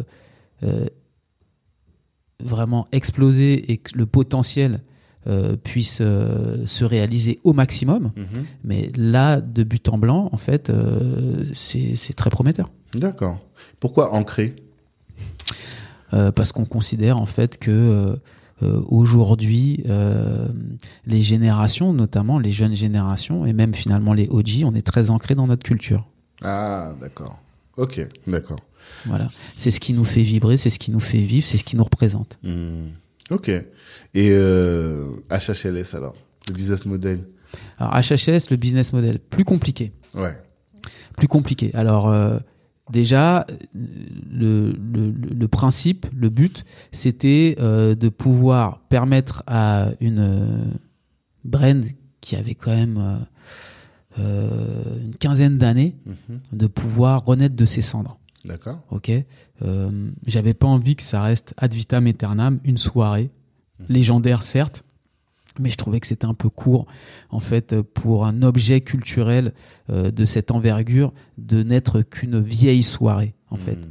Et euh, donc, quand on s'est posé la question de savoir comment fallait faire évoluer le projet, on s'est dit en fait qu'il était né en fait parce que nous, on était euh, des passionnés de musique. Mhm. Parce que moi, je suis un bousier de musique en fait. C'est ce qui a fait euh, que j'ai voulu faire exister euh, Hip Hop Love Soul. Mhm. Donc voilà. Bon, donc on a rebrandé, donc on est passé de Hip Hop Love Soul à HHLS. Mhm. On a soumis le projet à la communauté en leur disant que on voulait aujourd'hui faire de Hip Hop Love Soul, donc HHLS, euh, une plateforme musicale et que ça prendrait forme euh, dans le cadre d'une radio digitale. Ouais. Euh, fait un crowdfunding. On a fait un crowdfunding en fait pour vérifier que effectivement la communauté validait en fait euh, euh, cette cette proposition Mhm. et on a pu euh, donc lancer la radio comme cela. Et aujourd'hui, ben le business model, il va s'appuyer sur plusieurs choses. Mhm.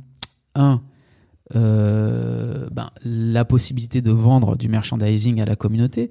Tu adhères à nos valeurs, tu estimes que cette brand, en fait, euh, euh, t'as envie de la porter, ben, on va te proposer, en fait, tout un tas d'objets que tu Mhm. vas pouvoir, euh, comment dirais-je, porter sur toi, Mhm. en fait, t-shirt, euh, Plus- casquette, etc., etc. Donc le merchandising, en fait, est un axe du business qu'on est en train de mettre en place. Mhm. Ensuite, les annonceurs, donc pas de pub à la radio, ça, ça faisait partie des promesses qu'on avait faites à la, po- à la communauté et on va la tenir. En Mhm. revanche, ça nous empêche pas, en fait, euh, aujourd'hui, c'est ce qu'on est en train aussi de réaliser, d'aller chercher euh, des sponsors pour euh, notre podcast. On a un podcast qui s'appelle Vox Populi, par exemple. Ouais. Euh, ça J'ai nous empêche pas, ouais, comme c'est en plus euh, Mm. un, un, un projet qui, qui, qui, qui prend vie sur le digital, en fait, de créer des contenus, en Mhm. fait, avec les annonceurs. Mhm. Donc ça aussi, c'est un axe de développement. Et puis bon, euh, HHLS, c'est quand même euh, un ADN d'événement. Donc on Mhm. continue de faire exister Ah, l'événement, ok, l'événementiel, Mhm. euh, alors sous une forme euh, plus restreinte, Mhm. en, en tout cas day to day, et avec de très gros rendez-vous à venir. Voilà. D'accord. Et euh, la ligne éditoriale de la radio, quelle est-elle? C'est quel type de musique? Est-ce que ça va être vraiment euh, plus hip-hop, plus soul, plus Alors, j'invite tout le monde à télécharger l'app mhm. HHLS Radio. Ok. Ok. Euh, ça, c'est quand même un magnifique outil qu'on a mis à la disposition de la communauté gratuitement. Mhm. Et surtout, en fait, on passe euh, ce que vous n'entendrez nulle part ailleurs aujourd'hui, euh, en tout cas sur les radios, sur les radios pardon, RTN. On passe euh, du rap, on passe du R&B, Mhm. on passe de l'afrobeat. On évite les grosses machines très mainstream parce que vous pouvez entendre tout ça, euh, comment dirais-je, sur ailleurs. Mhm. Et euh, on propose en fait euh, beaucoup d'alternatives, beaucoup de nouveaux projets. Donc vous pouvez découvrir beaucoup de références. Et puis on a aussi une volonté de, de mettre les femmes en avant. En Mhm. fait, donc il y a beaucoup d'artistes féminines qu'on met en avant sur cette radio. D'accord. Et c'est de Et les jeunes générations, forcément, Bien bien, sûr. sûr, très très présentes. Et c'est de la musique en continu? 24 heures sur 24, 7 jours sur D'accord. 7. Ok. Et euh, qu'est-ce que je voulais dire? C'est, je prends l'exemple d'Ocalm, Ouais. tu vois, qui est un de vos devanciers. Alors c'est pas, là c'est vraiment rap pur, tu vois, mais l'aventure est terminée. Récemment, j'ai découvert que je crois ça a été revendu. En tout cas, il y a plus plus de de, de contenu. Qu'est-ce que tu, bah, j'imagine que t'as benchmarké et donc t'as vu ce, ce- cet ancien acteur. Mhm. Qu'est-ce que toi, tu vas faire qui va faire la différence par rapport à, au calme pour faire en sorte que ton projet soit plus pérenne? Au calme était une radio digitale, mais avec un format de radio RTN.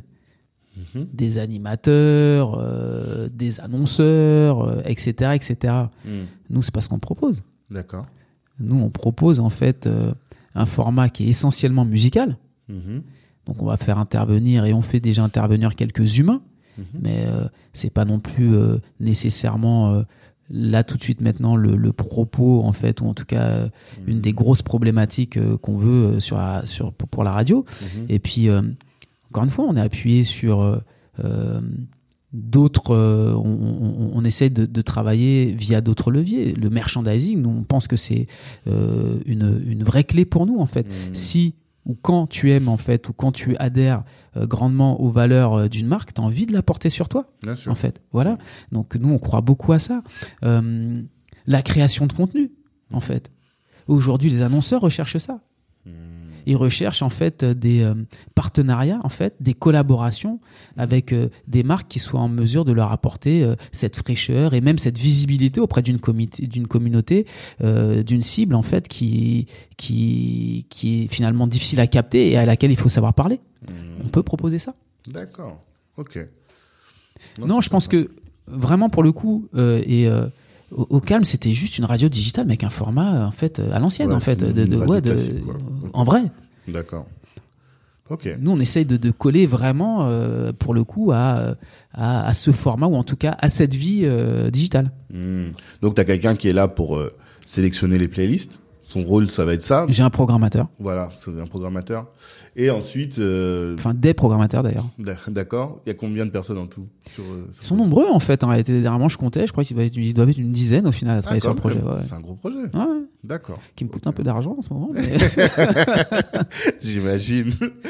Et Mais tout oui, ça, c'est né ouais. du confinement? Avant le confinement, donc t'avais pas, parce qu'on est, on, on est passé là-dessus, mais avant le confinement, t'avais pas encore Ouais, cette vrai, idée-là. c'est vrai qu'on on s'est arrêté à euh, mars 2020. Voilà, euh, c'est ça. euh, prenez soin de vous. mais surtout, sur- sur- oui, non, mais c'est vrai que le, le, le principe, ça a été bon déjà, oui, à tous les humains qui travaillent avec moi, les gars, prenez soin de vous. Hmm. Le taf, c'est un moyen, pas une fin. Et puis Mhm. tiens, bah là, pour le coup, on a une opportunité de se poser, euh, de respirer, Mhm. de prendre du recul. Faites ça. Moi, c'est ce que j'ai fait. Donc, euh, j'ai dormi, j'ai mangé, j'ai regardé des séries. Mhm. Est-ce Et- que t'as déménagé à ce moment-là ou parce que non, compris que non, non, non, non, non, non. Mais, mais à ce moment-là, j'ai- non, j'ai- j'ai j'ai- j'ai pris beaucoup de recul par rapport à l'activité. Et c'est là que j'ai ressorti du carton, en fait, euh, tout un tas de projets qui me tenaient à cœur, Hmm. dont, euh, comment dirais-je, euh, HHLS Hmm. euh, et, euh, et le restaurant. D'accord. Ah, le resto, c'était déjà un de tes projets. Ouais, ouais. Et euh, qui est né à... C'est pas l'occasion... Parce que tout à l'heure, tu m'expliquais que en te promenant dans la rue, tu voyais tout le temps ce local. Mais en fait, tu avais déjà l'idée. C'est pas en voyant le local, tu t'es dit, on va faire ça. C'est que tu t'es dit, pourquoi pas faire un restaurant, quoi? Non, j'ai- il se trouve que, tu vois, il y y, y a cette loi de l'univers qui dit que ce qui est pour toi est pour toi. Mhm. Et mes bureaux sont à côté, en fait, du local euh, que j'ai aujourd'hui pour Mamakosa. Hmm. Quand je passe devant, euh, devant ce local pendant un an, sachant que c'était quelque chose qui me trottait déjà en tête, Hmm. et que les euh, propriétaires du lieu me disent qu'ils recherchent ce type d'offre, Mhm. je me dis qu'il y a quelque chose. Ouais, d'accord. Ok. Et est-ce que tu pourrais nous expliquer comment est-ce que comment est-ce que tu rédiges? Parce que là, je sens qu'il y a quelque chose à apprendre de ton côté là-dessus. Moi, je suis, je suis très mauvais là-dessus sur la, la rédaction de, de projets. C'est que j'ai une idée dans la tête. Après, quand il faut commencer à rédiger, j'ai la flemme en fait, tu vois. Mais comment est-ce que toi tu tu rédiges ce projet? Quand tu te dis voilà première idée, hip hop love soul. Bon, sur le papier, tu fais quoi? Et euh, deuxième idée, euh, bon, le restaurant, j'imagine qu'il y avait, tu pouvais prendre. Je vais vous donner un outil. Ouais. Moi, Ah, j'utilise MindMeister. Ok, d'accord. En fait, c'est euh, euh, un outil que tu trouves euh, facilement sur Internet. Mhm, tu payes un abonnement qui coûte pas trop cher mhm. et ça te permet en fait de, de, de rédiger des maps en fait. Hmm, Voilà. D'accord. Et donc j'écris, je synthétise en fait euh, mes idées Mhm. en fait via MindMeister. Ah, c'est top ça, tu vois. C'est un- une bonne astuce. Ah ouais. Et, et, et, et, donc j'écris mes, mes, mes roadmaps en fait Mhm. via cet outil. D'accord. Et ensuite, il, y a, bah, il y a plein de templates dessus. Exactement, exactement. Puis en plus, tu choisis euh, les templates euh, euh, qui, qui sont le plus adaptés à, à, à, à ta manière de voir, en fait, même dans l'espace. Hein, Tu Mhm. vois, c'est un truc con, mais D'accord. tu vois, moi, par exemple, je, suis, je déteste, je déteste Excel. Tu vois, Ouais. je n'aime pas lire les tableaux. ok. bon, je suis obligé maintenant beaucoup. Mais en tout cas, c'est pas un outil que j'aime. Hmm. Et en, et en l'occurrence, pour revenir à ta question, c'est moi sur la rédaction de pro, enfin en tout cas sur euh, euh, euh, La construction. la construction, l'écriture l'é- du l'écriture d'un projet, en fait, Mhm. j'utilise beaucoup ça. D'accord. Bah, c'est top. Un bel outil qu'on va découvrir. Mindmaster. Ouais. Ok. Euh, je pense qu'on a fait le tour sur euh, tes activités. Est-ce qu'il y a quelque chose que tu voulais dire ce Ouais, pour, pas évoqué très rapidement, en tout cas pour, pour, pour terminer sur, sur cette histoire de mars 2020. Donc oui, Mm. euh, ça a été euh, prendre soin de soi, ça a été euh, réfléchir, prendre du recul et puis ouais, euh, monter euh, en écriture sur les, Mhm. sur les nouveaux projets, comment en fait on va les faire exister. Hmm. Et puis euh, on, on s'y est vraiment vraiment mis en fait dans la réalisation et la concrétisation en fait de, de tous ces nouveaux projets à partir de septembre 2020. D'accord. Donc, Donc, de mars à septembre, c'est Six mois. Tu te t'es juste dans la réflexion, dans la... Exactement. Ouais. J'ai, si tu veux, cette pandémie en Mhm. fait m'a offert ça. Hmm. Elle m'a offert la possibilité de prendre du recul, en fait, pour pouvoir vraiment écrire, organiser tout ce que j'avais dans la tête. Ok. Mais c'est top parce que je trouve ça c'est C'est un mindset particulier, à mon avis. Je pense qu'il y a plein de gens qui n'ont pas saisi l'opportunité, qui n'ont pas vu cette pandémie comme une opportunité. C'est triste à dire parce que il y a des gens qui sont morts et du coup, c'est difficile de le dire comme ça, mais ils sont assez peu les gens qui se sont dit bon bah voilà, j'aurais jamais plus l'occasion de me prendre cette pause là. C'était incroyable. Ouais, clairement, C'était incroyable. clairement. Moi, j'ai presque la sensation que ça m'a offert, en fait, un rebond de fou en tant qu'entrepreneur. Mmh. Tu vois? Ah, c'est merveilleux. Ouais, parce que t'es t'es là, t'es la tête dans le guidon et, et tu fais que ça, que ça, que ça, que ça. Mhm. Or, et ça, c'est ce que peuvent se permettre, par exemple, les capitaines d'entreprise, tu vois, parce qu'ils ont tout un tas de personnes qui travaillent pour eux. Ouais. Donc ils peuvent vraiment s'appuyer uniquement sur ce que devrait être euh, notre métier à, à tous au bout d'un moment. Vision Mhm. et faire aboutir cette vision. Mhm. Voilà. Donc c'est ce qui est, c'est ce que, c'est ce que j'ai pu faire. Et C'est ce que maintenant tu te concentres à faire aussi dorénavant. Est-ce que tu arrives finalement Parce que aussi c'est ça qui est difficile, c'est que on a cette pause. De pas retomber dans les mêmes travers. Voilà. Je fais attention. Tu fais attention. Ouais, je fais attention. Je te dis pas en fait euh, que j'ai toujours les mains dans le cambouis, Mhm. mais je veille à les enlever euh, le plus souvent possible Ouais. pour pouvoir euh, ben, aujourd'hui assumer euh, euh, la responsabilité ou en tout cas euh, euh, pour pouvoir me, me positionner comme je pense que je dois être positionné pour permettre euh, au projet et donc à mes équipes de Mhm. pouvoir euh, avancer correctement. Tu vois, Mhm. on parlait tout à l'heure euh, de la question euh, euh, de de la présence média en Mhm. fait. Je pense que c'est très important en fait pour moi de pouvoir venir m'exprimer et euh, parler de mon expérience, c'est une Mhm. chose, mais surtout de parler des projets en fait qui Ouais, sont les nôtres aujourd'hui chez, chez, chez- dans, le groupe Make It Clap qu'on est en Mhm. train de mettre en place. Ouais, tu communiques aussi, effectivement. Et une journée type de Didier Piquen aujourd'hui, c'est quoi? Quand tu dis que tu bosses, tu fais quoi? Alors, comme tu l'as dit tout à l'heure, aujourd'hui je ne vis plus en fait en métropole, donc je suis en métropole une partie euh, du mois, mais Ah, t'es aux Antilles. ouais ouais, mais je vis Ah en fait ouais. euh, euh, comment dire euh, en Guadeloupe en fait. D'accord. Euh, donc une journée type c'est euh, debout 5 heures Mhm. Euh, Là-bas ou ici? Là-bas D'accord. pour être connecté à Paris Ah, en fait. Bah ouais, c'est vrai. en matinée. Ok. Donc euh, check mail, Mhm. check WhatsApp, Mhm. euh, check Insta. Enfin Mhm. bref, check euh, de, les, les- les messages, quoi. de, la de- ouais, de- de connect- l'ensemble de mes messageries Mhm. en fait. Euh, et ça, ça dure un petit moment. Ouais. Euh, réponse pour les urgences. D'accord. J'ai un cut, euh, on va dire entre euh, entre 7h30 et 8h30, Mhm. mes obligations parentales. Ouais. Et ensuite, je m'y remets autour de 9h30 Mhm. en non-stop jusqu'à euh, milieu d'après-midi. Mhm. Cut, obligation parentale. Ah, t'arrives à trouver le temps et tout ça.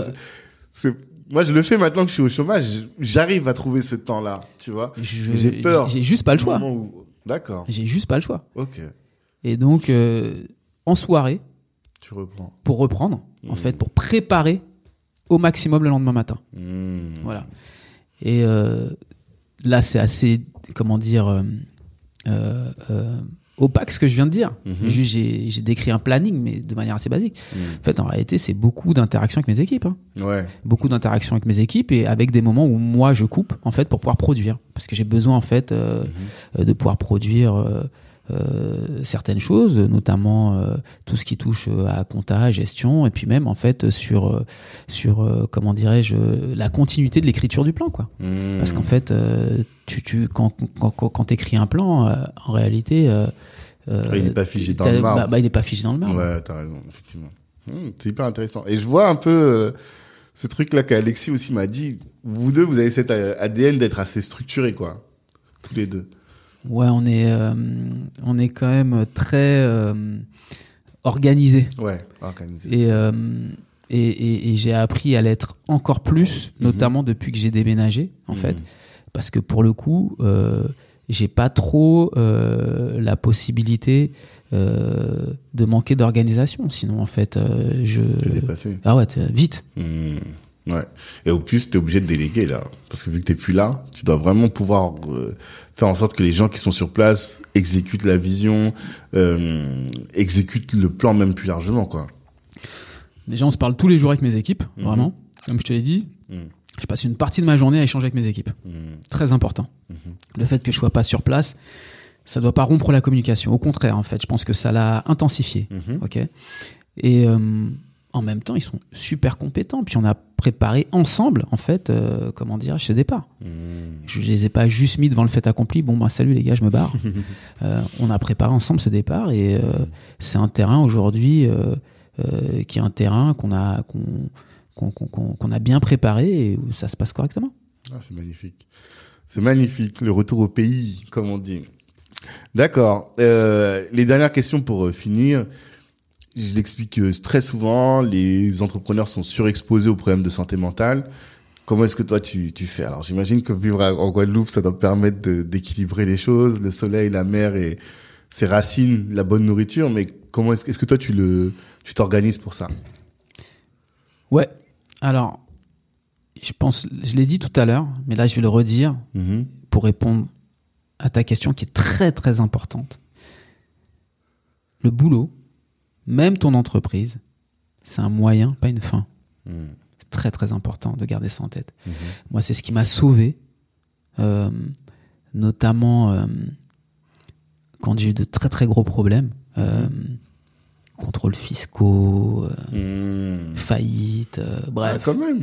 tout ce par quoi, en fait, on peut passer parfois quand on est entrepreneur. D'accord. Et donc, il faut être capable de se relever, il faut être capable en fait de faire la part des choses et de se dire que voilà, Mhm. le boulot, même ton entreprise, c'est un moyen, mais ce n'est pas une fin, en fait. Voilà. Mhm. Et donc de le remettre à sa juste place, Mhm. tu vois, savoir couper quand il faut couper, par exemple, en vrai de vrai. Ok. Euh, D'un point de vue plus pratique et, et on va dire moins philosophique, je fais beaucoup de sport. Ouais, d'accord.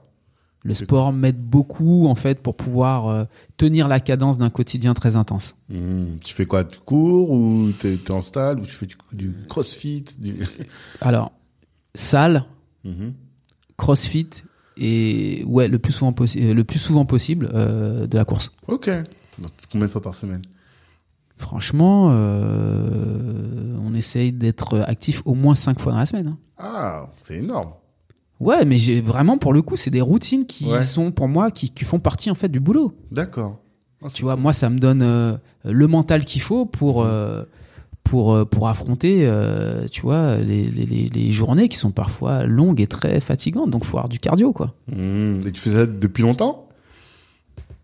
À ce rythme-là, en fait, je pense depuis ouais peut-être 2-3 ans, je crois que j'ai vraiment euh, euh, mis un coup de boost. Ben tiens, vraiment, tu vois, ben tiens, on va en parler encore. Pandémie. Ouais, encore Pandémie, coup de, coup de boost. Je me suis dit, vas-y, euh, tu sais, si on va rajouter ça en fait euh, aux routines déjà établies, Mhm. ça te donnait encore plus de power. Et tu vois la différence Ouais. Ah, ça c'est top. J'y crois fort. Maintenant, le faire, c'est encore autre chose. Mais sur le principe, en tout cas, j'y crois beaucoup. euh, Ouais, sur le principe, puisque, euh, c'est- bien. Et quand t'appliques, c'est encore mieux. Hmm, ok, ça c'est noté. Euh, en quoi tu penses que ta négritude, tes origines euh, euh, guadeloupéennes, non martiniquaises pardon, Mhm. comment est-ce que tu penses que ça impacte ta façon de gérer ta boîte, de manager tes équipes?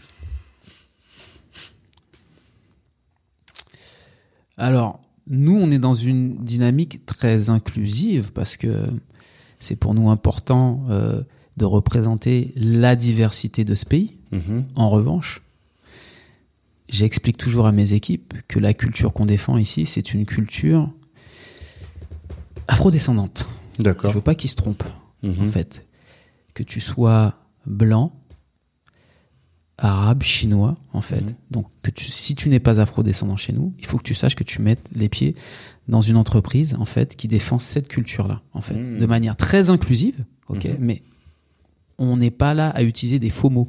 Par exemple, tu vois, chez moi, le mot urbain, je l'évite au maximum. D'accord. J'appelle un chat un chat. Ok. Ok, je vois. C'est-à-dire que, tu vois, la musique urbaine, chez nous, ça n'existe pas. On fait des- on, on passe de la musique noire. Ouais. Voilà. Ok. D'accord. Ok, parce que c'est pas un gros mot.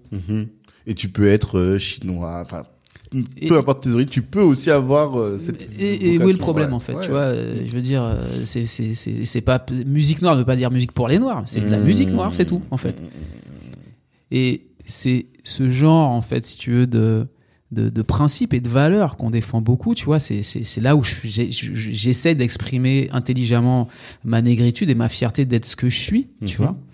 Et, et, et d'intégrer, d'impliquer d'autres personnes, en fait, euh, ou de les intéresser, en tout cas, Mhm. à ce que nous, euh, on est et ce qu'on représente. D'accord. Ouais, c'est hyper intéressant ça. Parce que ça, c'est quelque chose que beaucoup de gens ont du mal à faire. Cette, ca- cette capacité à être inclusif. Moi, j'ai eu- cette illumination quand je suis allé au Quai 54. Mhm. Je voyais, je voyais de l'Afrique partout. Que ce Mhm. soit, euh, bah, le basket, c'est quand même une culture très, très proche de, de nous, en tout cas Mhm. des Noirs dans la diaspora. Même euh, l'édition où j'étais, ça dansait et tout. J'ai dit non, mais ça, c'est un truc de noir. Mais je voyais tout le monde, toutes les origines. Et je me suis dit, voilà, ça, c'est l'idéal, le projet idéal. Maintenant, le mettre en œuvre, c'est pas toujours facile. Et si tu arrives à le faire, c'est vraiment euh, quelque chose de bien, quoi. Mais comment est-ce que tu expliques que tu arrives à le faire finalement? C'est, t'es pas, euh, bah, sur le recrutement, finalement, tu te prends pas la tête, tu prends tout le monde. Mais t'insistes sur cette nécessité-là de dire, voilà, la culture que, vous- pour laquelle vous bossez là, elle a cette euh, identité-là, quoi. C'est ça? C'est important. Hmm. tu vois, on, il n'y a pas de bullshit, quoi. Tu vois, je veux pas que les gens, en fait, euh, euh, on n'utilise pas les bons termes ou qu'on soit pas précis sur ce qu'on fait chez nous, quoi. Hmm. Et quand tu nous rejoins, tu sais, c'est tout. Mais moi, ça me, tu sais, euh, euh, chez Mamakosa, euh, l'un de mes serveurs, en fait, euh, c'est un, c'est un, c'est un, c'est un, c'est un, bourguignon, quoi. Tu Mhm. vois. Et il y a pas de souci. Hmm. Je, je suis très content de ça. Et d'ailleurs, c'est c'est même pas, euh, c'est quand je dis c'est un bourguignon, j'exagère. En fait, c'est- c'est c'est pour euh, grossir le trait, mais c'est un, Mhm. en tout cas, c'est un caucasien. Mhm. Et c'est même pas un caucasien qui est hyper pointu en fait sur euh, sur sur la question en fait euh, Afro, afro afrodescendant. et afrodescendante en général. Mhm. Juste il a des compétences, mais par contre en fait on lui explique là où il a mis les pieds, et en fait ce que Mhm. ça implique, et on le forme, etc. Et c'est super. À la fin il va sortir de chez nous en Mhm. fait et il en connaîtra beaucoup plus. Il sera beaucoup plus intéressé à la culture qui est la nôtre, tu Ouais, vois. Et il va être porteur de ça. On parlait tout à l'heure de soft power. Et ben Ouais. ça passe par là. Exactement. Ça passe par là. Raison, effectivement. C'est hyper intéressant. Euh, dernière question, parce que je veux pas abuser de ton temps. C'est quel est le message que tu voudrais que les gens retiennent de tout l'échange qu'on a eu euh, Que les gens se disent, voilà, Didier Piquion, c'est ça. Moi, j'ai retenu ça de, ces échanges. Hmm. Premièrement, je sais pas si ça a été euh, euh, bien exprimé, mais je vais essayer de le faire là. J'avais pas vocation à entreprendre. Hmm. Je l'ai fait. J'ai subi des échecs. Je me suis relevé. Et aujourd'hui, j'avance. Mhm. Donc, un, on peut entreprendre. Deux, faut pas avoir, en fait, peur des échecs. Ça fera partie du parcours. Il faut s'en servir, en fait, pour pouvoir être en mesure d'être plus fort demain. Mhm. Et puis trois, en plus, on peut avoir du succès. Voilà. Alors je dis pas qu'aujourd'hui on est successful, euh, euh, peut-être euh, En mode Picsou, quoi. en Tu- mode Picsou. Tu nages pas dans les billets. ouais. Ouais, mais en fait, voilà, on existe, on avance, on fait des choses. Quoi. C'est ça. Tu arrives à faire vivre une activité, tu payes des salaires. Il y a combien de personnes aujourd'hui dans, le- dans les, les- les ressources humaines de Make It Clap et de tout ton univers? Le groupe a un nom d'ailleurs, non? Pas encore. Bah là justement, je, pense que ça va, ça va, hum, ça va, euh, comment dirais-je, euh, partir sur un truc autour Make It Clap Group, tu vois. euh, et euh, qui sera euh, ensuite segmenté en Make It Clap Events et, life- et- et Lifestyle. Mhm. Euh, puis après, les autres brands ont leur propre, euh, comment dirais-je, appellation, tu vois. Mhm. HHS, c'est HHS, Mamakosa, c'est Mamakosa, et Ancré, c'est Ancré, quoi. D'accord. Donc, euh, donc voilà, mais oui, Make It Clap Group pour euh, chapeauter, euh, enfin, la holding, quoi, en fait. Ok. Combien de personnes Euh, là, là, là, là aujourd'hui, plus d'une trentaine. Plus d'une trentaine. Ouais. C'est quand même costaud. hein. Ouais. C'est quand même costaud. Ok. Bah ouais, si tu m'avais dit ça il y a même 2-3 ans. Ah ouais, même 2-3 ans Ouais, il y a même 2-3 ans. Enfin, je, je veux dire, day to day, plus d'une trentaine. Ouais, ouais. Ouais. Parce que j'ai forcément, tu vois, des. des, des. Des des prestats avec lesquels je, je, je travaille Mhm. en fait de manière très régulière qui font aussi partie de l'équipe mais si je dois te parler day to day réellement tu vois des gens qui font Mhm. euh, que je paye euh, Mhm. tous les mois Ouais. plus d'une trentaine Ça fait un gros billet. Mais au moins, moi, ce que j'aime dans l'entrepreneuriat, c'est que tu as un impact sur X nombre de personnes, sans compter euh, les gens que tu touches plus largement, tu vois. Et ça, c'est réel. Tu sens que ta vie, elle a un sens et ça peut te, te pousser à te lever le matin et à te donner max de, de toi-même parce que tu sais que tu vas impacter la vie de ces personnes-là, quoi. C'est c'est c'est c'est une, c'est une très belle responsabilité. Hmm. C'est une très belle responsabilité. Et au-delà de ces gens en fait qui font partie de ton quotidien, en fait, euh, et, et, et là ça va aussi dans le sens euh, de ce que j'aimerais qu'on retienne euh, de moi dans ce podcast, c'est que aujourd'hui, moi, nous, mon groupe, on travaille pour nous, clairement, tu vois, Hmm. mais surtout en fait euh, pour les générations à venir Mhm. on essaye de mettre en place euh, quelque chose euh, qui va servir en fait au-delà de nous en fait qui va comment dire permettre demain à d'autres de réaliser de plus belles choses que nous encore Mhm. Ok. Top. Effectivement, c'est un beau message. Et je te remercie en tout cas d'avoir, euh, de nous avoir accordé du temps. Merci à toi pour cette opportunité C'est normal, vraiment, c'est mérité. Et c'était très riche. J'ai beaucoup appris, donc euh, c'était cool. Je regrette pas du tout de l'avoir fait. Et euh, je pense que les gens gagnent à connaître des entrepreneurs comme toi. Et je pense qu'ils apprendront beaucoup euh, dans ce podcast et puis euh, en te surveillant, en te suivant plus, plus, euh, plus régulièrement, en tout cas. merci Tanguy pour cette prie. opportunité Je t'en prie. Je te souhaite de la réussite pour euh, tous tes projets, pour tout ce groupe que tu es en train de lancer. Et à tous, euh, je vous dis ren- rendez-vous vendredi prochain pour un nouvel intervenant, un nouvel invité. Toujours aussi inspirant. À ciao tous. au revoir